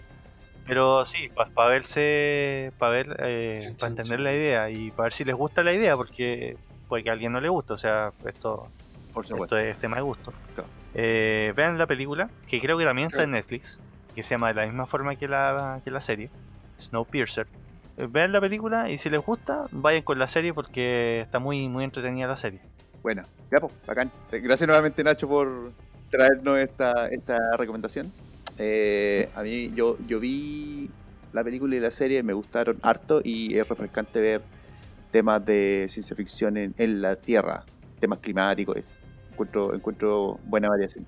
Sí, con esto en futuro es como es como lo que comentábamos con The Man in High Castle, porque es, es un, una realidad alternativa distópica. Claro. No sé, no, no sé si sea posible, yo no, no soy experto en climatología, pero no sé si sea posible que algo así pase alguna vez, que haya una catástrofe, tal de que todo Ojalá el planeta no, se congele. Pero, eh, no, esperemos que no. Pero sí, eh, es una realidad eh, alternativa donde, donde las cosas no salen Claro. como a uno le gustaría, básicamente. Veamos que ojalá que no pase. Pues. Entre eso y el, y el calentamiento global, se anulan las dos, pues. Quedamos igual. Sí, Claro, sí. quedamos, quedamos cero. quedamos en la mitad. Ya Nacho, oye, bueno, gracias por, por la recomendación. No, pues nada, Nos cabrón. estamos viendo en, en un siguiente capítulo.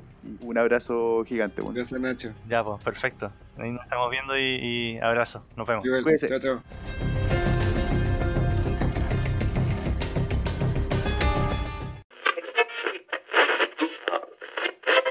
Oye, hay una cosa que muy poca gente sabe, incluso amigos muy cercanos míos, es que mi sueño frustrado, que lo que yo quería estudiar, era ingeniería informática. Eh, mi papá es informático y yo cuando estuve pensando qué estudiar, antes irme por este lado medio audiovisual, que estudié, al final estudié publicidad, eh, quería estudiar computación. Y de hecho me acuerdo que, bueno, todo esto era motivado obviamente porque quería hacer mis videojuegos y quería meterme en ese mundo, pero la verdad es que estuve a punto, a mí me iba muy bien en matemáticas, lo pensé mucho, hasta que mente como que algo pasó y no lo hice. Y siempre he estado frustrado y me intrigan mucho todas las historias que tienen que como, por eso que se me gustan tanto los videojuegos, todos los documentales de creación de videojuegos, todos los documentales de, de hackers o todas las películas que tienen que ver con, con computación y qué sé yo, hasta Swordfish me gusta, y eso que es terriblemente mala. Por- no, de verdad, toda mi vida. Bueno, nunca, nunca es tarde. Yo creo que hay mucha gente que, que tiene diferentes motivos para entrar en, en informática. Ese claramente es uno. Yo lo he escuchado también de algunos amigos que entran por el tema de videojuegos, lo cual encuentro muy bacán. También hay otros que entran por otra parte, como en este caso la historia de hackers que nos trae Camilo. Eh, hay muchos de ellos que, que comenzaron a, a entrar en el tema informático cuando la informática en sí estaba recién empezando, cuando casi ni siquiera existía. Ujú. Y esos son claros ejemplos de que, por ejemplo, en este caso, Kevin Mitnick, que conversamos de él en el capítulo 11, como habías dicho tú, hablamos de él, de cómo empezó y que a los 16 años ya él estaba metido en, en temas de computadora y en temas de teléfono, más que nada, como tratando de hackear sistemas telefónicos. No, y aparte también nos contó que era una persona súper, súper inteligente, que de hecho sabía cómo manipular a través de lo que llamaba ingeniería social, ¿no? Que era súper como bueno para entrar a la gente como por la, por la empatía y todo eso, era muy... Sí. Y eso hay algo importante eh, con, con respecto a ese punto, ¿ah? que también lo hablamos en el capítulo, en el bonus track que, que lanzamos sobre la privacidad en WhatsApp Telegram y Signal, etcétera. Y que es que la ingeniería social, que es algo que Camilo lo trajo a la mesa hablando de Kevin Mitnick, que es esta manipulación de las personas, contempla de que el, el eslabón más débil de la cadena para hackear a alguien, para robarte la cuenta bancaria, digamos, eres- es la persona, no el computador. Por lo tanto, siempre los hackers, y esto es algo que tienen que tener muy consciente la gente que está escuchando este podcast, hay que tener mucho cuidado con los mails que a uno le llegan, con el phishing, que es cuando te llega un mail aparentando ser alguien más, que dice, no sé, po, soy el Banco de Brasil y en vez de poner banco de Brasil.br es banco de Brasil.bp. Entonces al final tú, uno no se da cuenta de esos detalles, pero son detalles importantes porque el primero que va a fallar en esa cadena de errores es uno, en la persona. Y eso es algo que Kevin Mitnick explotaba muy bien. Claro. Bueno, y, to- y todos los hackers que comenzaron con esto. Bueno, quedamos la vez pasada inconcluso la mitad de la historia y hoy día vamos a continuar la segunda parte de la historia de Kevin Mitnick con Camilo que nos va a contar ya cuando se empezó a profesionalizar un poco más su, Sus aventuras informáticas. sus aventuras informáticas. Dejemos, dejémosla así. Vamos a ver esta segunda parte. Dale, vamos. Camilo Enríquez es un experto en seguridad informática que ha convertido su profesión en su pasión. Le hubiera gustado reemplazar a Keanu Reeves en la saga de Matrix.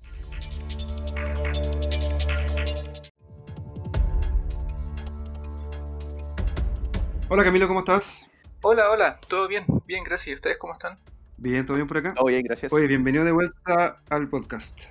Oye, la vez pasada nos dejaste bien metido con el que fue calificado por el Departamento de Justicia de Estados Unidos como el criminal informático más buscado de la historia, ¿cierto? Kevin Sí. Mitnick. El- Sí, para, para su época, sí. para hacer un recuento un poco del capítulo pasado y para los que nos est- están escuchando y quieran retomar esta, este capítulo, esta es la segunda parte de la vida de Kevin Mitnick. La primera parte la vimos en el capítulo 11, eh, así que pueden ir al capítulo 11 del podcast para, para escuchar esta primera parte. Y lo que vimos en ese capítulo, lo que nos contaste Camilo, es que fuera de lo que dice Juan Eduardo, eh, es una vida bastante curiosa de Kevin Mitnick que desde temprana edad empezó a, digamos, vulnerar ciertas, ciertos procesos, ciertos sistemas informáticos. Ya sea informático, era alguien que era manipulador con las personas, esto de la ingeniería social.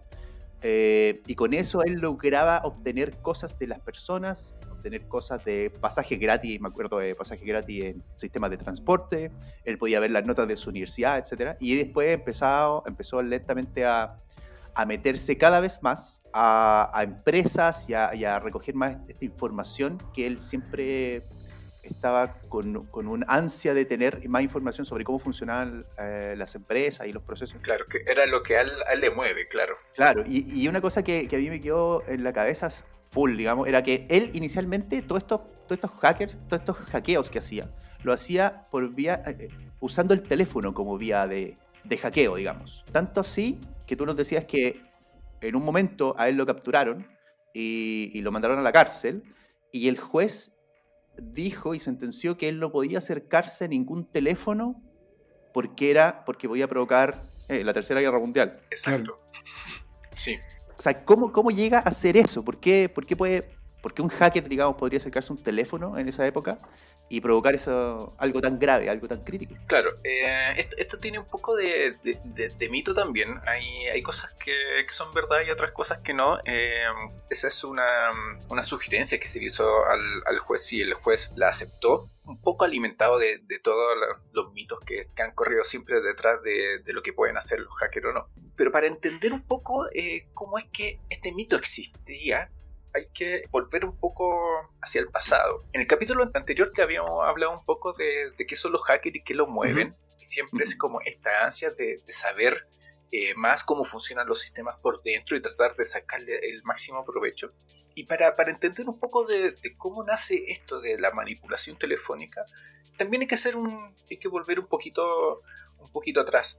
Esto empieza más o menos en los años 70 y antes de que los, los hackers se empezaran, se empezaran a autodenominar como, como hackers, había un término que era phone freak, Phone freak. claro, con PH freak, como de teléfono, pero que suena fonéticamente como freak, como alguien Como extraño. claro, Claro. Como, como extraño. Entonces eran como los extraños maniáticos de, lo- de los teléfonos, una cosa así, ¿ya? ¿Ya? ¿Y por qué? Porque estas, personas eh, tenían exactamente lo- los mismos motivos, siempre querían saber un poco más. Y en los 70, la tecnología de punta que existía en ese momento era la tecnología telefónica. No existía internet. Por lo tanto, ¿qué cosas se podría como tratar de investigar y tratar de, de- de ver cómo funciona? Eh, Era la tecnología de, de los teléfonos, que ya estaba bastante difundida. Y mm, todo empezó con alguien llamado Joseph Carr en Grecia. Él descubrió, ocupando un, un silbato que, que venía en una caja de cereal, las cajas de cereales ya se llamaban Capitán Crunch, él descubrió que si él silbaba ese silbato, eh, se abría una conexión hacia la central telefónica. Camilo, pero estaba, estaba hablando de esos regalos que vienen para niños, o sea, un silbato para niños que viene dentro de la caja de cereales. Exacto, Una cosa muy inofensiva. exacto. O sea, claro, como cualquier juguete, Un, sil- un silbato, un silbato común y corriente. com- común, y- ¿Ah? común y corriente. Y claro, bueno, a ver si, si hacemos como un Inception y nos vamos aún más atrás. Antes, antes, antes los teléfonos, cuando uno quería comunicarse con, con- con otra persona, tenía que llamar a una operadora. La operadora eh, te contestaba, decía, ¿con quién quieres hablar? Eh, con tal persona. Entonces te cruzaba tu línea con la de esa persona, se establecía la comunicación Ujú. cuando empezaron a haber muchas, muchas más personas, ya era inviable tener un montón de operadoras para la cantidad de personas que, que habían con teléfono. Por lo tanto, empezaron a ocuparse conmutadores automáticos. Y estos conmutadores automáticos eh, se comunicaban a través de señales, ¿ya? Para abrir una comunicación con algunas centrales telefónicas, se emitía un sonido de 2600 hercios, que era el mismo tono de este silbato que Ah. venía en esta cajita de cereal. Ok, ¿Ya? ok. Y la gracia es que en Grecia lo descubrió. Y cuando, cuando lo descubrió, empezó a tratar de ver cómo funcionaba. Se dio, primero se dio cuenta que algo pasaba. Y luego empezó a investigar, a investigar, a investigar. Y se dice que logró, bueno, esto, esto siempre tiene mucho de, De, de leyenda, de mito. de leyenda urbana, claro. Claro, Muy urbana, claro. leyenda urbana, claro. Y también ellos mismos después contando su anécdota, eh, seguramente eh, trataban de engrandecer sus propios hechos. Claro, ellos contaban sus propias hazañas. Claro, obvio. Entonces él, él quería comprobar, eh, ya que podía manipular la central telefónica y podía hacer llamadas gratuitas, quería comprobar cuánto se demoraba el retardo de su propia voz cruzando el mundo completo. Entonces, Ah, pero eso, eso, eso es de chismoso, ¿no? O sea, ¿para qué te- Eso es de porque. de curioso. Claro. de- so- claro, de curioso. Ok. Entonces hacía una llamada a una parte que después iba a otro estado, que luego iba a otro país, luego que cruzaba el océano y después llegaba a su propia casa para hablarse él mismo y ver cuánto era el retardo de su propia voz. Ok. Ya. Estaba aburrido.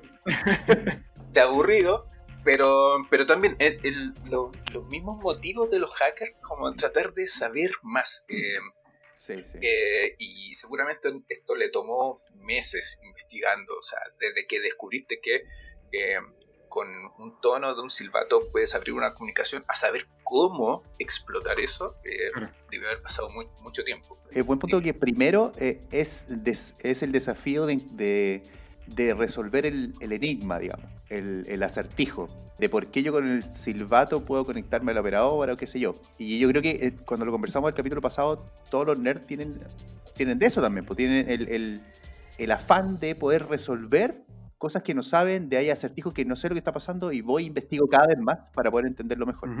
Ahora, una cosa es eso y otra cosa es poder encontrar algo, alguna utilidad a lo que, a lo que descubriste. Claro, y, y bueno, habían personas que sí le encontraban utilidad.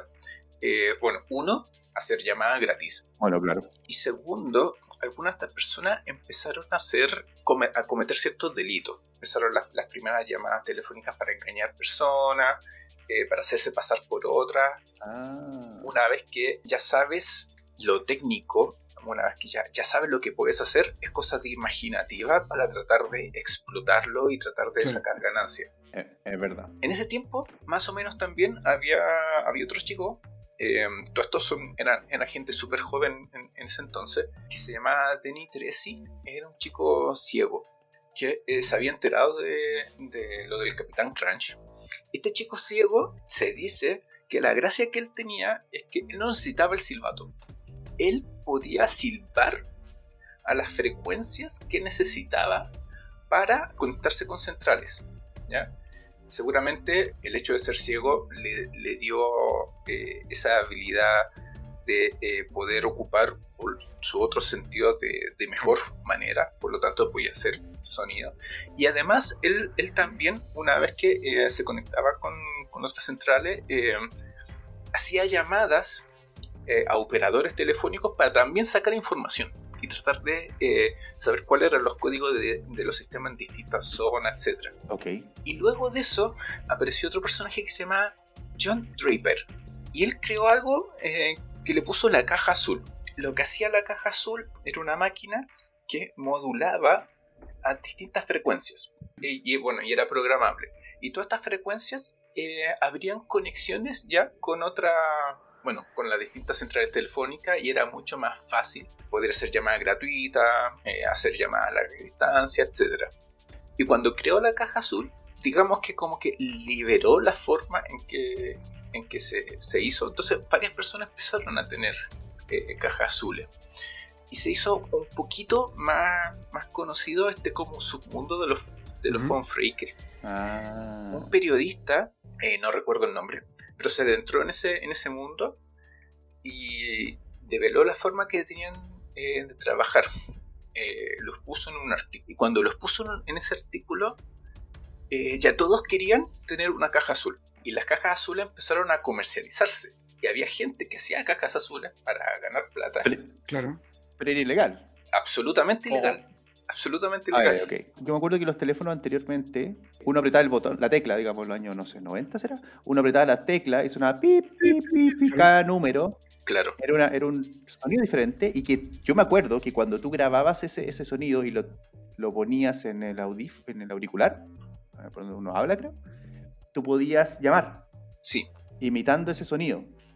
¿Era, ¿Era algo similar? O sea, era una caja que yo podía sí. apretar los botones, digamos, y, Sí, era, era, exactamente por eso. Y ese sonido eh, que, que, tú dices es, es un sistema de, de, marcación por tono llamado DTMF, que, se, que es Dual Tone Multifrequency.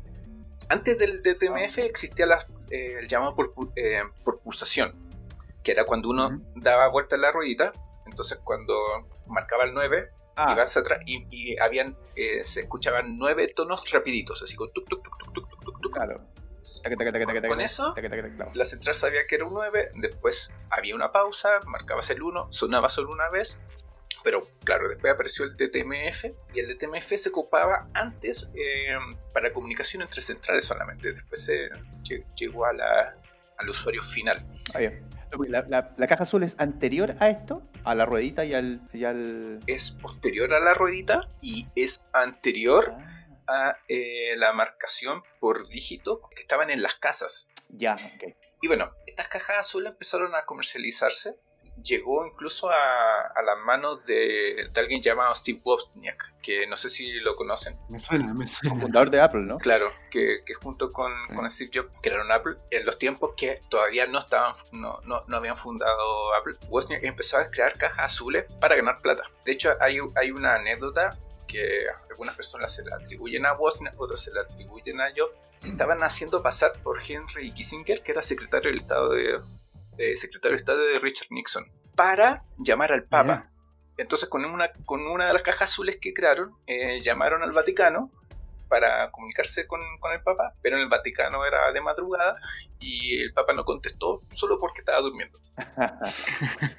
bueno, sabiendo un poco cómo funcionan los teléfonos y que habían personas con la capacidad de silbar a cierta frecuencia para comunicarse con una central y ahí empezar a, a, a llamar a una parte o llamar a otra parte, uh -huh. es que eh, se entiende un poco esto de que un juez tuviera miedo de darle acceso telefónico a Kevin Mitnick porque podía ser, y que él también tenía mucho conocimiento de las redes telefónicas, podía ser, Silvara. pudiera crear una, una tercera guerra mundial, quizás silbando, o qué sé yo.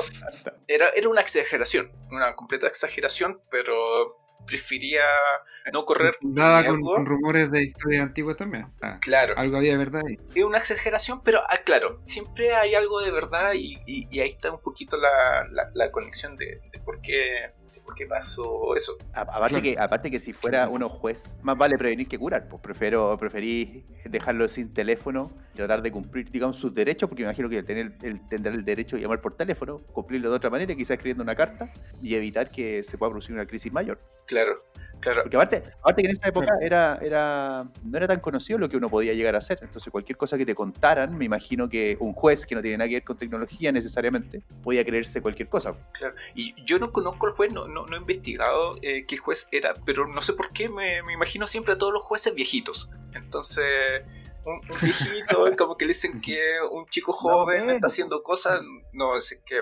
encerrarlo y aléjenlo de todo, no, no importa. ¿no? Esto es como, esto, yo me, me imagino esto como un poco como, bueno, no exactamente igual, pero como la entrevista que tuvo eh, Zuckerberg con el Congreso, creo que fue de Estados Unidos, donde, donde le explica, donde sí. los, los- no me acuerdo si eran senadores, diputados o qué eran, pero le preguntaban, bueno, y, y si yo dejo, mi, y si hago, cierro mi cuenta, ¿me pueden, poco menos que hackear, pueden hackear el mundo? Y Zuckerberg decía, en verdad, no. Era como una conversación donde había un, un que era muy experto en tecnología, tratando de explicarle las cosas más básicas a gente que en realidad no tiene nada que ver con- necesariamente con tecnología. Y eran, eran dos idiomas diferentes, pues, weón. Entonces, claramente se notaba que los, los congresistas de ahí no entendían de lo que estaban hablando. Y como no entendían de lo que estaban hablando, obviamente se ponían en el peor de los casos. Una, brecha gigante. Una brecha de conocimiento, un- una brecha etaria, una brecha, montones de brechas ahí que, que es difícil de cerrar. Yo imagino que haber sido algo así. Claro. Oye, bueno, pero ¿y qué hizo Mitnick después? Ah, claro. Después, el capítulo pasado quedamos en que Mitnick eh, había entrado a Pacific Bell, que era una, a ver cómo funcionaba por dentro, que era una de las empresas de telefonía más grandes de Estados Unidos.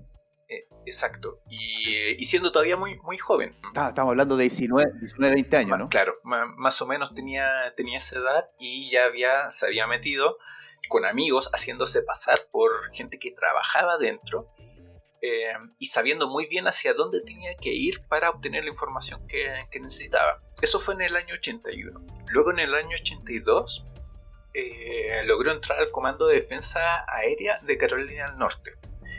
Y eh, una cosa interesante que hizo ahí es que alteró eh, el sistema de rastreo de llamadas para que no aparecieran los registros suyos. Entonces, algo que eh, en esta época también hacen, hacen los hackers es meterse y borrar sus propias huellas. En esa época ya, ya, lo estaba, ya lo estaba haciendo porque ya lo habían pillado varias veces. Entonces, aprendía de, de a poco.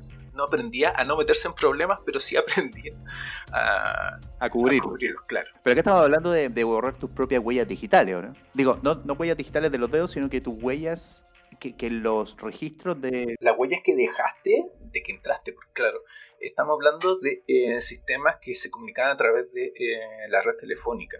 Por lo tanto, para establecer una, una comunicación con, con el Comando de Defensa de Carolina del Norte, tenía que él generar una llamada. Claro. Y esa llamada está registrada en varias partes. Y, y empezó a ser cada vez más sofisticado su, su ataque de, de a poco. Bueno, estas no, no son todas las cosas, sino que son como La más importante. claro, la más significativa. En el 83 logró tener acceso a la ARPANET. Es conocida como el papá de la Internet actual. La ARPANET es una red de computadoras que se creó, que la creó el Departamento de Defensa de Estados Unidos para comunicar universidades, para comunicar eh, su, sis- su propio sistema de, de defensa. Y Minnick logró entrar y eh, intentó entrar a las computadoras del Pentágono, eh, pero no, no lo logró. Al intentarlo, lo, lo descubrieron y eh, estuvo preso seis meses en una cárcel juvenil. Obviamente, Mindic no aprendió la lección. Ya después, un poquito más adelante, eh, el 87, entró una empresa llamada Microcorp. ¿Entró a trabajar o entró a, la mala? Entró de forma no legal a la red de, esta empresa. Bueno, lo descubrieron también. Y luego que lo descubrieron, lo condenaron a tres años de libertad condicional. Lo, divertido es que eh, luego de que lo condenaron, los expedientes de la policía de Santa Cruz, en California, que era en donde lo condenaron, sus expedientes se borraron. Ah, má- mágicamente. Mágicamente, claro. Na- nadie sabe cómo, pero fue coincidencia. Justo después que lo condenaron, sus expedientes se borraron. Y como en ese, to- en ese entonces todavía eh, no existía esto de la interconexión entre todas las policías y todas las entidades, eh, se borraron ahí y se perdieron. Ahí están las cosas en un solo, en un solo servidor, en un solo computador. Claro. Claro. Entonces, si ya no están ahí, ya no están en ninguna parte. Ya ya era conocido, entonces eh, no, no era necesario que estuviera en un computador para que supieran que él estaba condenado. Había ya hartas personas eh, encima, encima de él. El 88, un año, un año después, logró interceptar algunos correos electrónicos del personal de seguridad de eh, dos empresas. Una que se llama MSI Communications y otra que se llama DEC y logró interceptar estos correos electrónicos para saber cómo es que eh, estas empresas se protegían, eh, o sea, cómo, cómo se protegían ellos en sus redes internas, ¿ya? Entonces, para saber eso, bueno, dijo, pucha, está difícil entrar acá, eh, voy a tratar de interceptar correo electrónico. Y empezó a interceptar, interceptar, y empezó a filtrar ya sobre lo encargado de seguridad, y empezó a leer los correos que se mandaban los encargados de seguridad, y estas compañías se dieron cuenta de esto varios meses después y les dio aviso al, al FBI. Entonces, el mismo año 88, el FBI lo arrestó y por todo su historial de, de delitos acumulado y que, bueno, no aprendía y cada vez que lo condenaban a algo, si reincidía, eh, la, la condena posterior iba a ser aún mayor. Esta vez le dieron 12 meses de prisión y 3 años de libertad supervisada. DEC, que era una de las compañías de las que eh, él interceptó correo electrónico, acusó a Minnick por el robo de su sistema operativo. Nunca se supo si fue verdad o no. Y además puso una denuncia por daño y perjuicio por 4 millones de dólares. 4 millones de dólares de 1988, o sea, una cantidad ba- bastante, bastante importante. Oye, pero, pero Mitnick, o sea, ¿por qué tenía la intención de meterse en el sistema de estas empresas? ¿Era por eh, este, esta hambre de conocimiento? ¿O era finalmente para poder usarlo para algo, digamos? ¿Para chantaje quizá o para, para su propio beneficio? Mira, ¿Por qué? nunca él dijo de que fuera para su propio beneficio. Y tampoco hay registro de que haya vendido información que haya obtenido. Era simplemente por el hambre que tenía de hacer cosas, de burlar sistemas, de hacer lo que le decían que no podía hacer. O sea, más como desafío profesional, personal. Claro, porque eh, Mitnick nunca tuvo una vida súper lujosa, nunca se escapó de Estados Unidos con millones de dólares, nunca le interesó eso. Él lo hacía simplemente por gusto, por hobby, por querer conocer más, por ir más allá. Na- nada más que por eso. Bien arriesgado. Claro, y obstinado. Sí, porfiado. No aprendía nunca. Bueno, ajá, después de que estuvo, de, de que estuvo condenado por enésima vez, eh, estos 12 meses. Claro, do- 12 meses y 3 años de libertad supervisada. Después que salió, estuvo 3 años con, con gente, eh, con agentes que estaban vigilando constantemente lo que hacía y estaban escuchando todas las llamadas que él hacía desde su casa. Estaban- lo, lo tenían vigilado eh, tanto físicamente como digitalmente. Y Minnick obviamente sabía, sabía eso.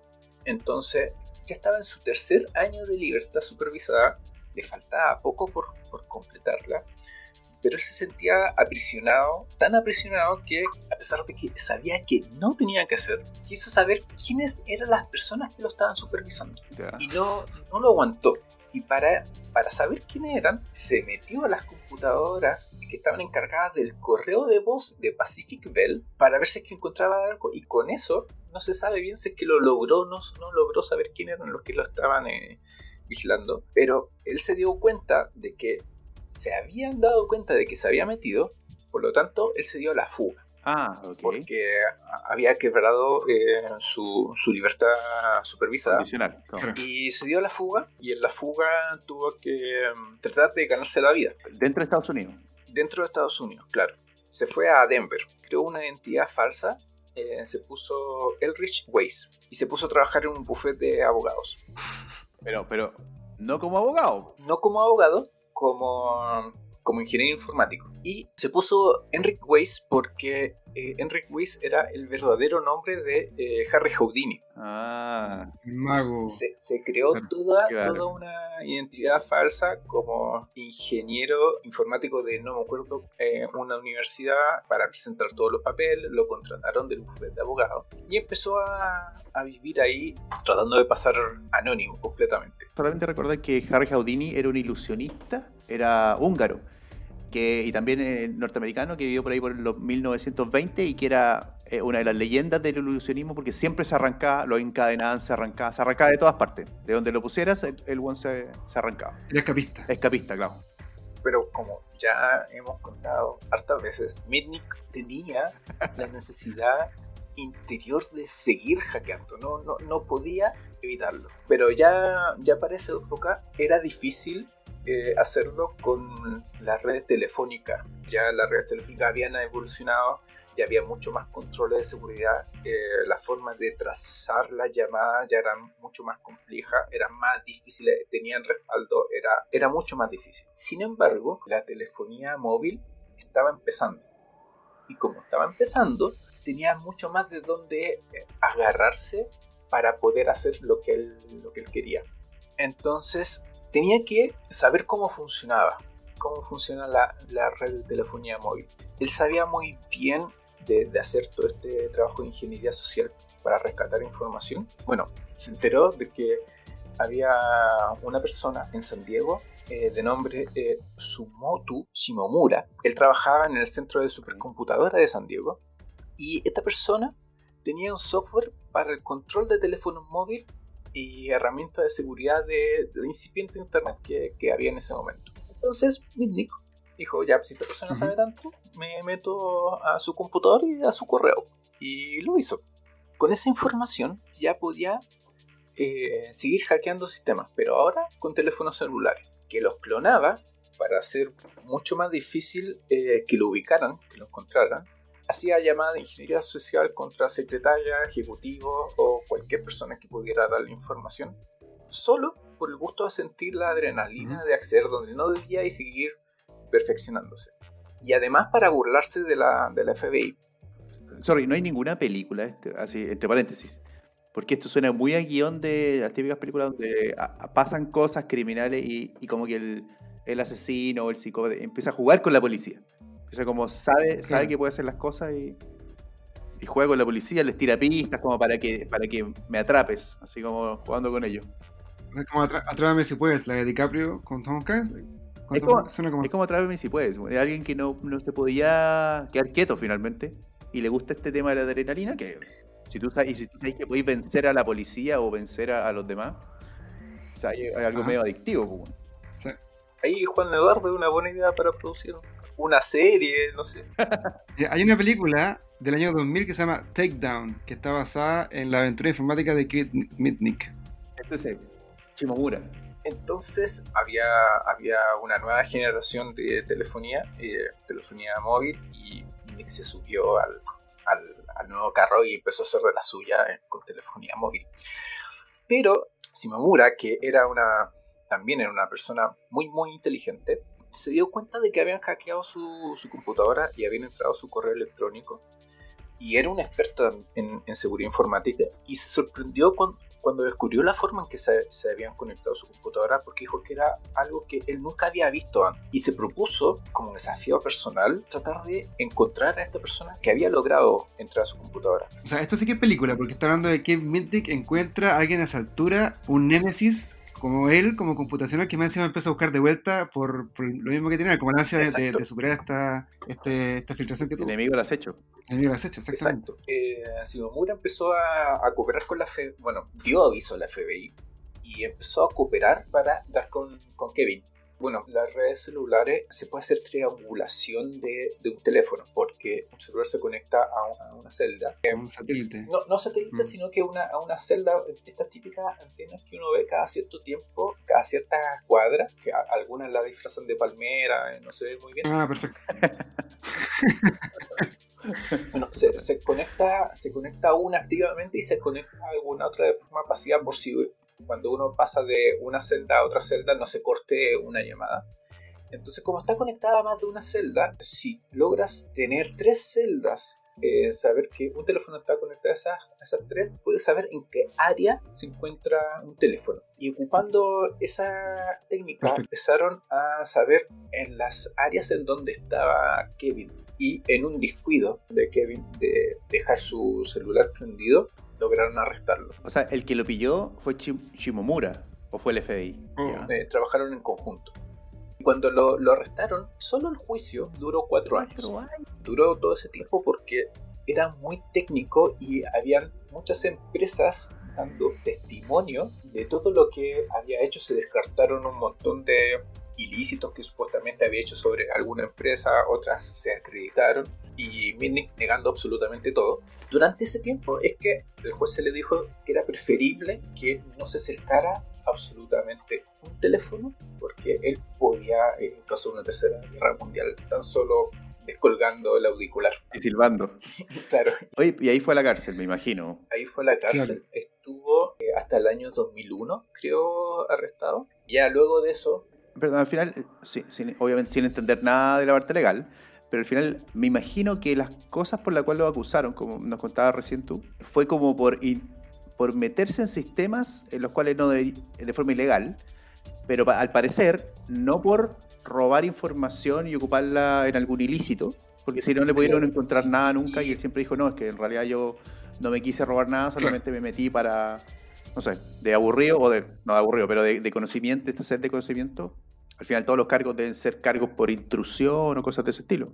sí, no estoy yo muy al tanto de, de- de todos los cargos que se le, imputaron y por todos los que en realidad fue condenado, pero Minnick sí eh, reconoció algunas cosas y de las que reconoció era justamente eso, solamente que él entró y respaldó información en su computador, no la vendió, no hizo absolutamente nada con ella, no hay ninguna prueba de que indicara que fue así. Sin embargo, algunas empresas sí lo acusaron de destruir información Ah, o de borrar información o de modificar información. Cosa que tampoco, eh, por lo que hasta donde sé, fue corroborado. Pero bueno, fue condenado porque muchas empresas pusieron muchas demandas, se juntaron todas más encima que se había, se había escapado, se había dado la fuga, no había en reiteradas ocasiones, había hecho caso omiso de lo que eh, se había sentenciado, entonces fue toda una, una sumatoria de cosas. Y, y además, una vez que volví, salió en libertad, él se le, él se le prohibió, creo que un periodo de 5 años o por ahí, eh, acercarse a cualquier dispositivo electrónico. No podía acercarse a un computador, no podía acercarse a un teléfono, no, Nada, me voy a silbar. claro, y no podía silbar también. Y lo otro que le prohibieron por un periodo de tiempo era hacer lucro de, Ah, por medio de libros o de películas o de entrevistas respecto a sus eh, Claro. hazañas informáticas. Por lo tanto, si daba una entrevista, no podía cobrar, no podía escribir un libro, o si escribía un libro tenía que ser libre. gratis, claro. Eh, est- estuvo, estuvo harto tiempo sin, sin poder eh, ganar dinero a raíz de, de sus conocimientos. Pero una vez que terminó esa condena también, él fundó una, una empresa de seguridad que se llama Mini Security Cons- Consulting. No me da mucha confianza. ¿eh? Yo lo contrataría. O quizás te da toda la... co- O al revés, claro. Pero es extraño porque, o sea, ¿quién mejor Sí, es verdad. un hacker y un hacker de la altura de Kevin Min para darte consejos respecto a lo que tienes y lo que no tienes que hacer eh, en tu empresa? Hay, yo he escuchado historias que hay varios hackers que una vez que los pillan se vuelven, vuelven a trabajar o apoyando al FBI en este caso o apoyando a la policía en sistemas de seguridad. Porque al final, ¿qué- claro, como dice Camilo, ¿quién mejor que ellos para conocer cómo vulnerar las cosas? Claro. Son los que realmente se dan cuenta cómo hacerlo. Oye, ¿qué hace, qué hace Kevin Mitnick hoy en día? Él ha escrito varios libros, yo estoy leyendo de hecho dos libros de él. eh, da conferencias alrededor del mundo, eh, tiene su empresa, sigue con su empresa, la Mini Security Consulting, y, y se dedica a, la, a asesorar empresas en seguridad informática. Y bueno, sigue enfocándose en tratar de descifrar de qué forma puede romper sistemas, cómo puede obtener más conocimiento, pero ya ahora dentro de lo legal Claro. análisis de, de sistemas, eh, pero con consentimiento de la empresa. Entonces, una vez que encuentra vulnerabilidades, los reporta. En vez de explotarlos para beneficio personal, los reportan a la empresa para que las empresas tomen medidas y eh, mejoren su sistema. Fascinante bueno, hasta dónde llega la, las ganas de desafiarse a, a uno mismo, digamos. Porque llega hasta, hasta que, no sé, te- tú sabés que te pueden pillar, tú sabés que te van a mandar a la cárcel, pero lo igual. Claro. Eh, Esa, esa visión que tenía quizá alguna otra persona eh, después de haber pasado tanto malos ratos, dice ya no más, pero le da lo mismo. No, a mí no me dice lo que tengo que hacer, yo quiero hacer esto y lo hago. Oye, eh, esta historia está muy bacán. Es uno, como dijiste tú, de los personajes en cuanto al, al mundo hacker, de los más conocidos. Súper icónico. Un icono que vamos a ver como, como en la película. ¿Ah? Sí, Claro. queda, queda tarea pendiente. Yo no, no sabía que había una película y ni siquiera voy a, voy a revisar. No, gracias por traer esta historia. Es una historia súper entretenida, fascinante. Y, y nos vemos entonces para, el proxi- para un próximo capítulo para que nos traigas otro hacker. Eh, nos enseñe un poco más de, de este submundo eh, y podamos entender de qué estamos hablando cuando vemos estas películas, cuando nos metemos al computador y cuando vemos a alguien en la calle silbando. Claro. Claro, claro, Se está metiendo en tu cuenta bancaria. claro, Claro. podrían pasar cosas, claro. En- Encantado de, de- de hablar de este tipo de cosas que son las que me gustan y cuando quieran eh, hablamos de algún otro personaje o alguna otra cosa interesante relacionada con este mundo. Súper. Ya, pues Camilo, muchas gracias. Un abrazote. Que estés bien. Cuídense, abrazos, chao. Chao, chao.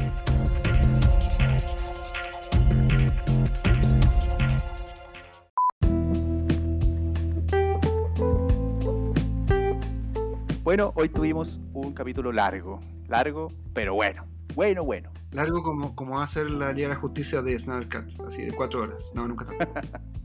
Este no es Snyder Cut. Oye, vimos hartas cosas en este capítulo, vimos hartas nuevas series, lo cual se agradece un montón. Temas también de tecnología y videojuegos. Y también revisamos Snowpiercer, una serie que está súper recomendada. Está, acuérdense que sale todas las semanas en Netflix, está saliendo semanalmente los capítulos de la temporada 2. Van a ser en particular 10 capítulos que van a salir hasta fines de marzo.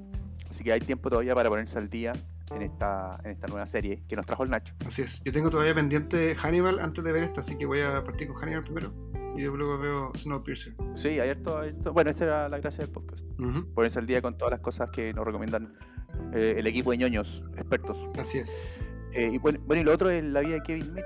Interesante todo lo que ha hecho, hasta dónde llegó. Ahora está haciendo algo completamente diferente. Digo, desde el otro, desde el otro lado. Eso es algo súper importante que dijo el Camilo, que él sigue saciando su hambre, digamos, de conocimiento y de, de quebrar procesos, de meterse y, y hackear cosas, pero desde el punto de vista de lo legal. Ya nadie tiene que andarlo persiguiendo, ya nadie tiene que, que estar preocupado porque él anda ahí, sino que él hace gana plata, digamos, vive con eso, es su profesión, tiene su empresa y quedó como uno de los hackers más famosos de todos los tiempos. Pero se pasó al lado luminoso de, la fuerza. Pasó de ser un Sith a ser un Jedi, Claro. cosa que nunca pasa. Cosa que nunca pasa, es verdad. Eh, Súper interesante porque aparte es una profesión que me imagino que con todos los cambios tecnológicos que hay, alguien bloquea de una forma nueva, después alguien rompe ese bloqueo de una nueva forma, y qué sé yo. Entonces como que me imagino que tampoco es que va a aburrirse. O sea, hasta que se muera va a estar haciendo esto todos los días. Absolutamente, absolutamente. Buen capítulo de hoy. A todos los que nos están escuchando, búsquennos en Spotify, en Google Podcast y en Apple Podcast, o donde quiera que ustedes escuchen su podcast. Escúchenos y compártanos con alguno de sus amigos nerd que probablemente encuentre dentro de todo lo que hablamos en este podcast eh, algún tema interesante que, que le ayude a aprender, a desarrollarse eh, y a conocer cosas diferentes de esta red nerd. Así es. Y también recuerden que pueden seguirnos en Instagram, en arroba quiero ser nerd podcast, donde ponemos mucha información complementaria a los temas que hablamos acá. Algunas noticias, otros links, eh, timeline de películas o series, cosas así. Y también podemos responder sus mensajes, tanto escritos por ahí como de audio, quizás también podemos comentarlo acá en, en la sección de noticias, a través de anchor.fm, donde se pueden dejar mensajes de voz. Súper. Eh, ojalá que pasen muchas cosas esta nueva semana para tener una buena noticia para el próximo capítulo. Así es. El próximo capítulo va a durar sí cuatro horas. Vamos a tener muchas noticias nuevas. Mentira. que pasan muchas cosas en el mundo nerd. ¿Qué vamos a hacer? Y, y lo bueno es que cada vez las vamos entendiendo mejor. Claro, conexiones y juntamos con lo que hablamos el capítulo pasado y sé yo. Sí. Sí. Ya pues, Juan Eduardo. Un abrazote grande. Un abrazo. Se cuida y estamos hablando durante la semana. Igual tú. Chao, chao. Chao, chao.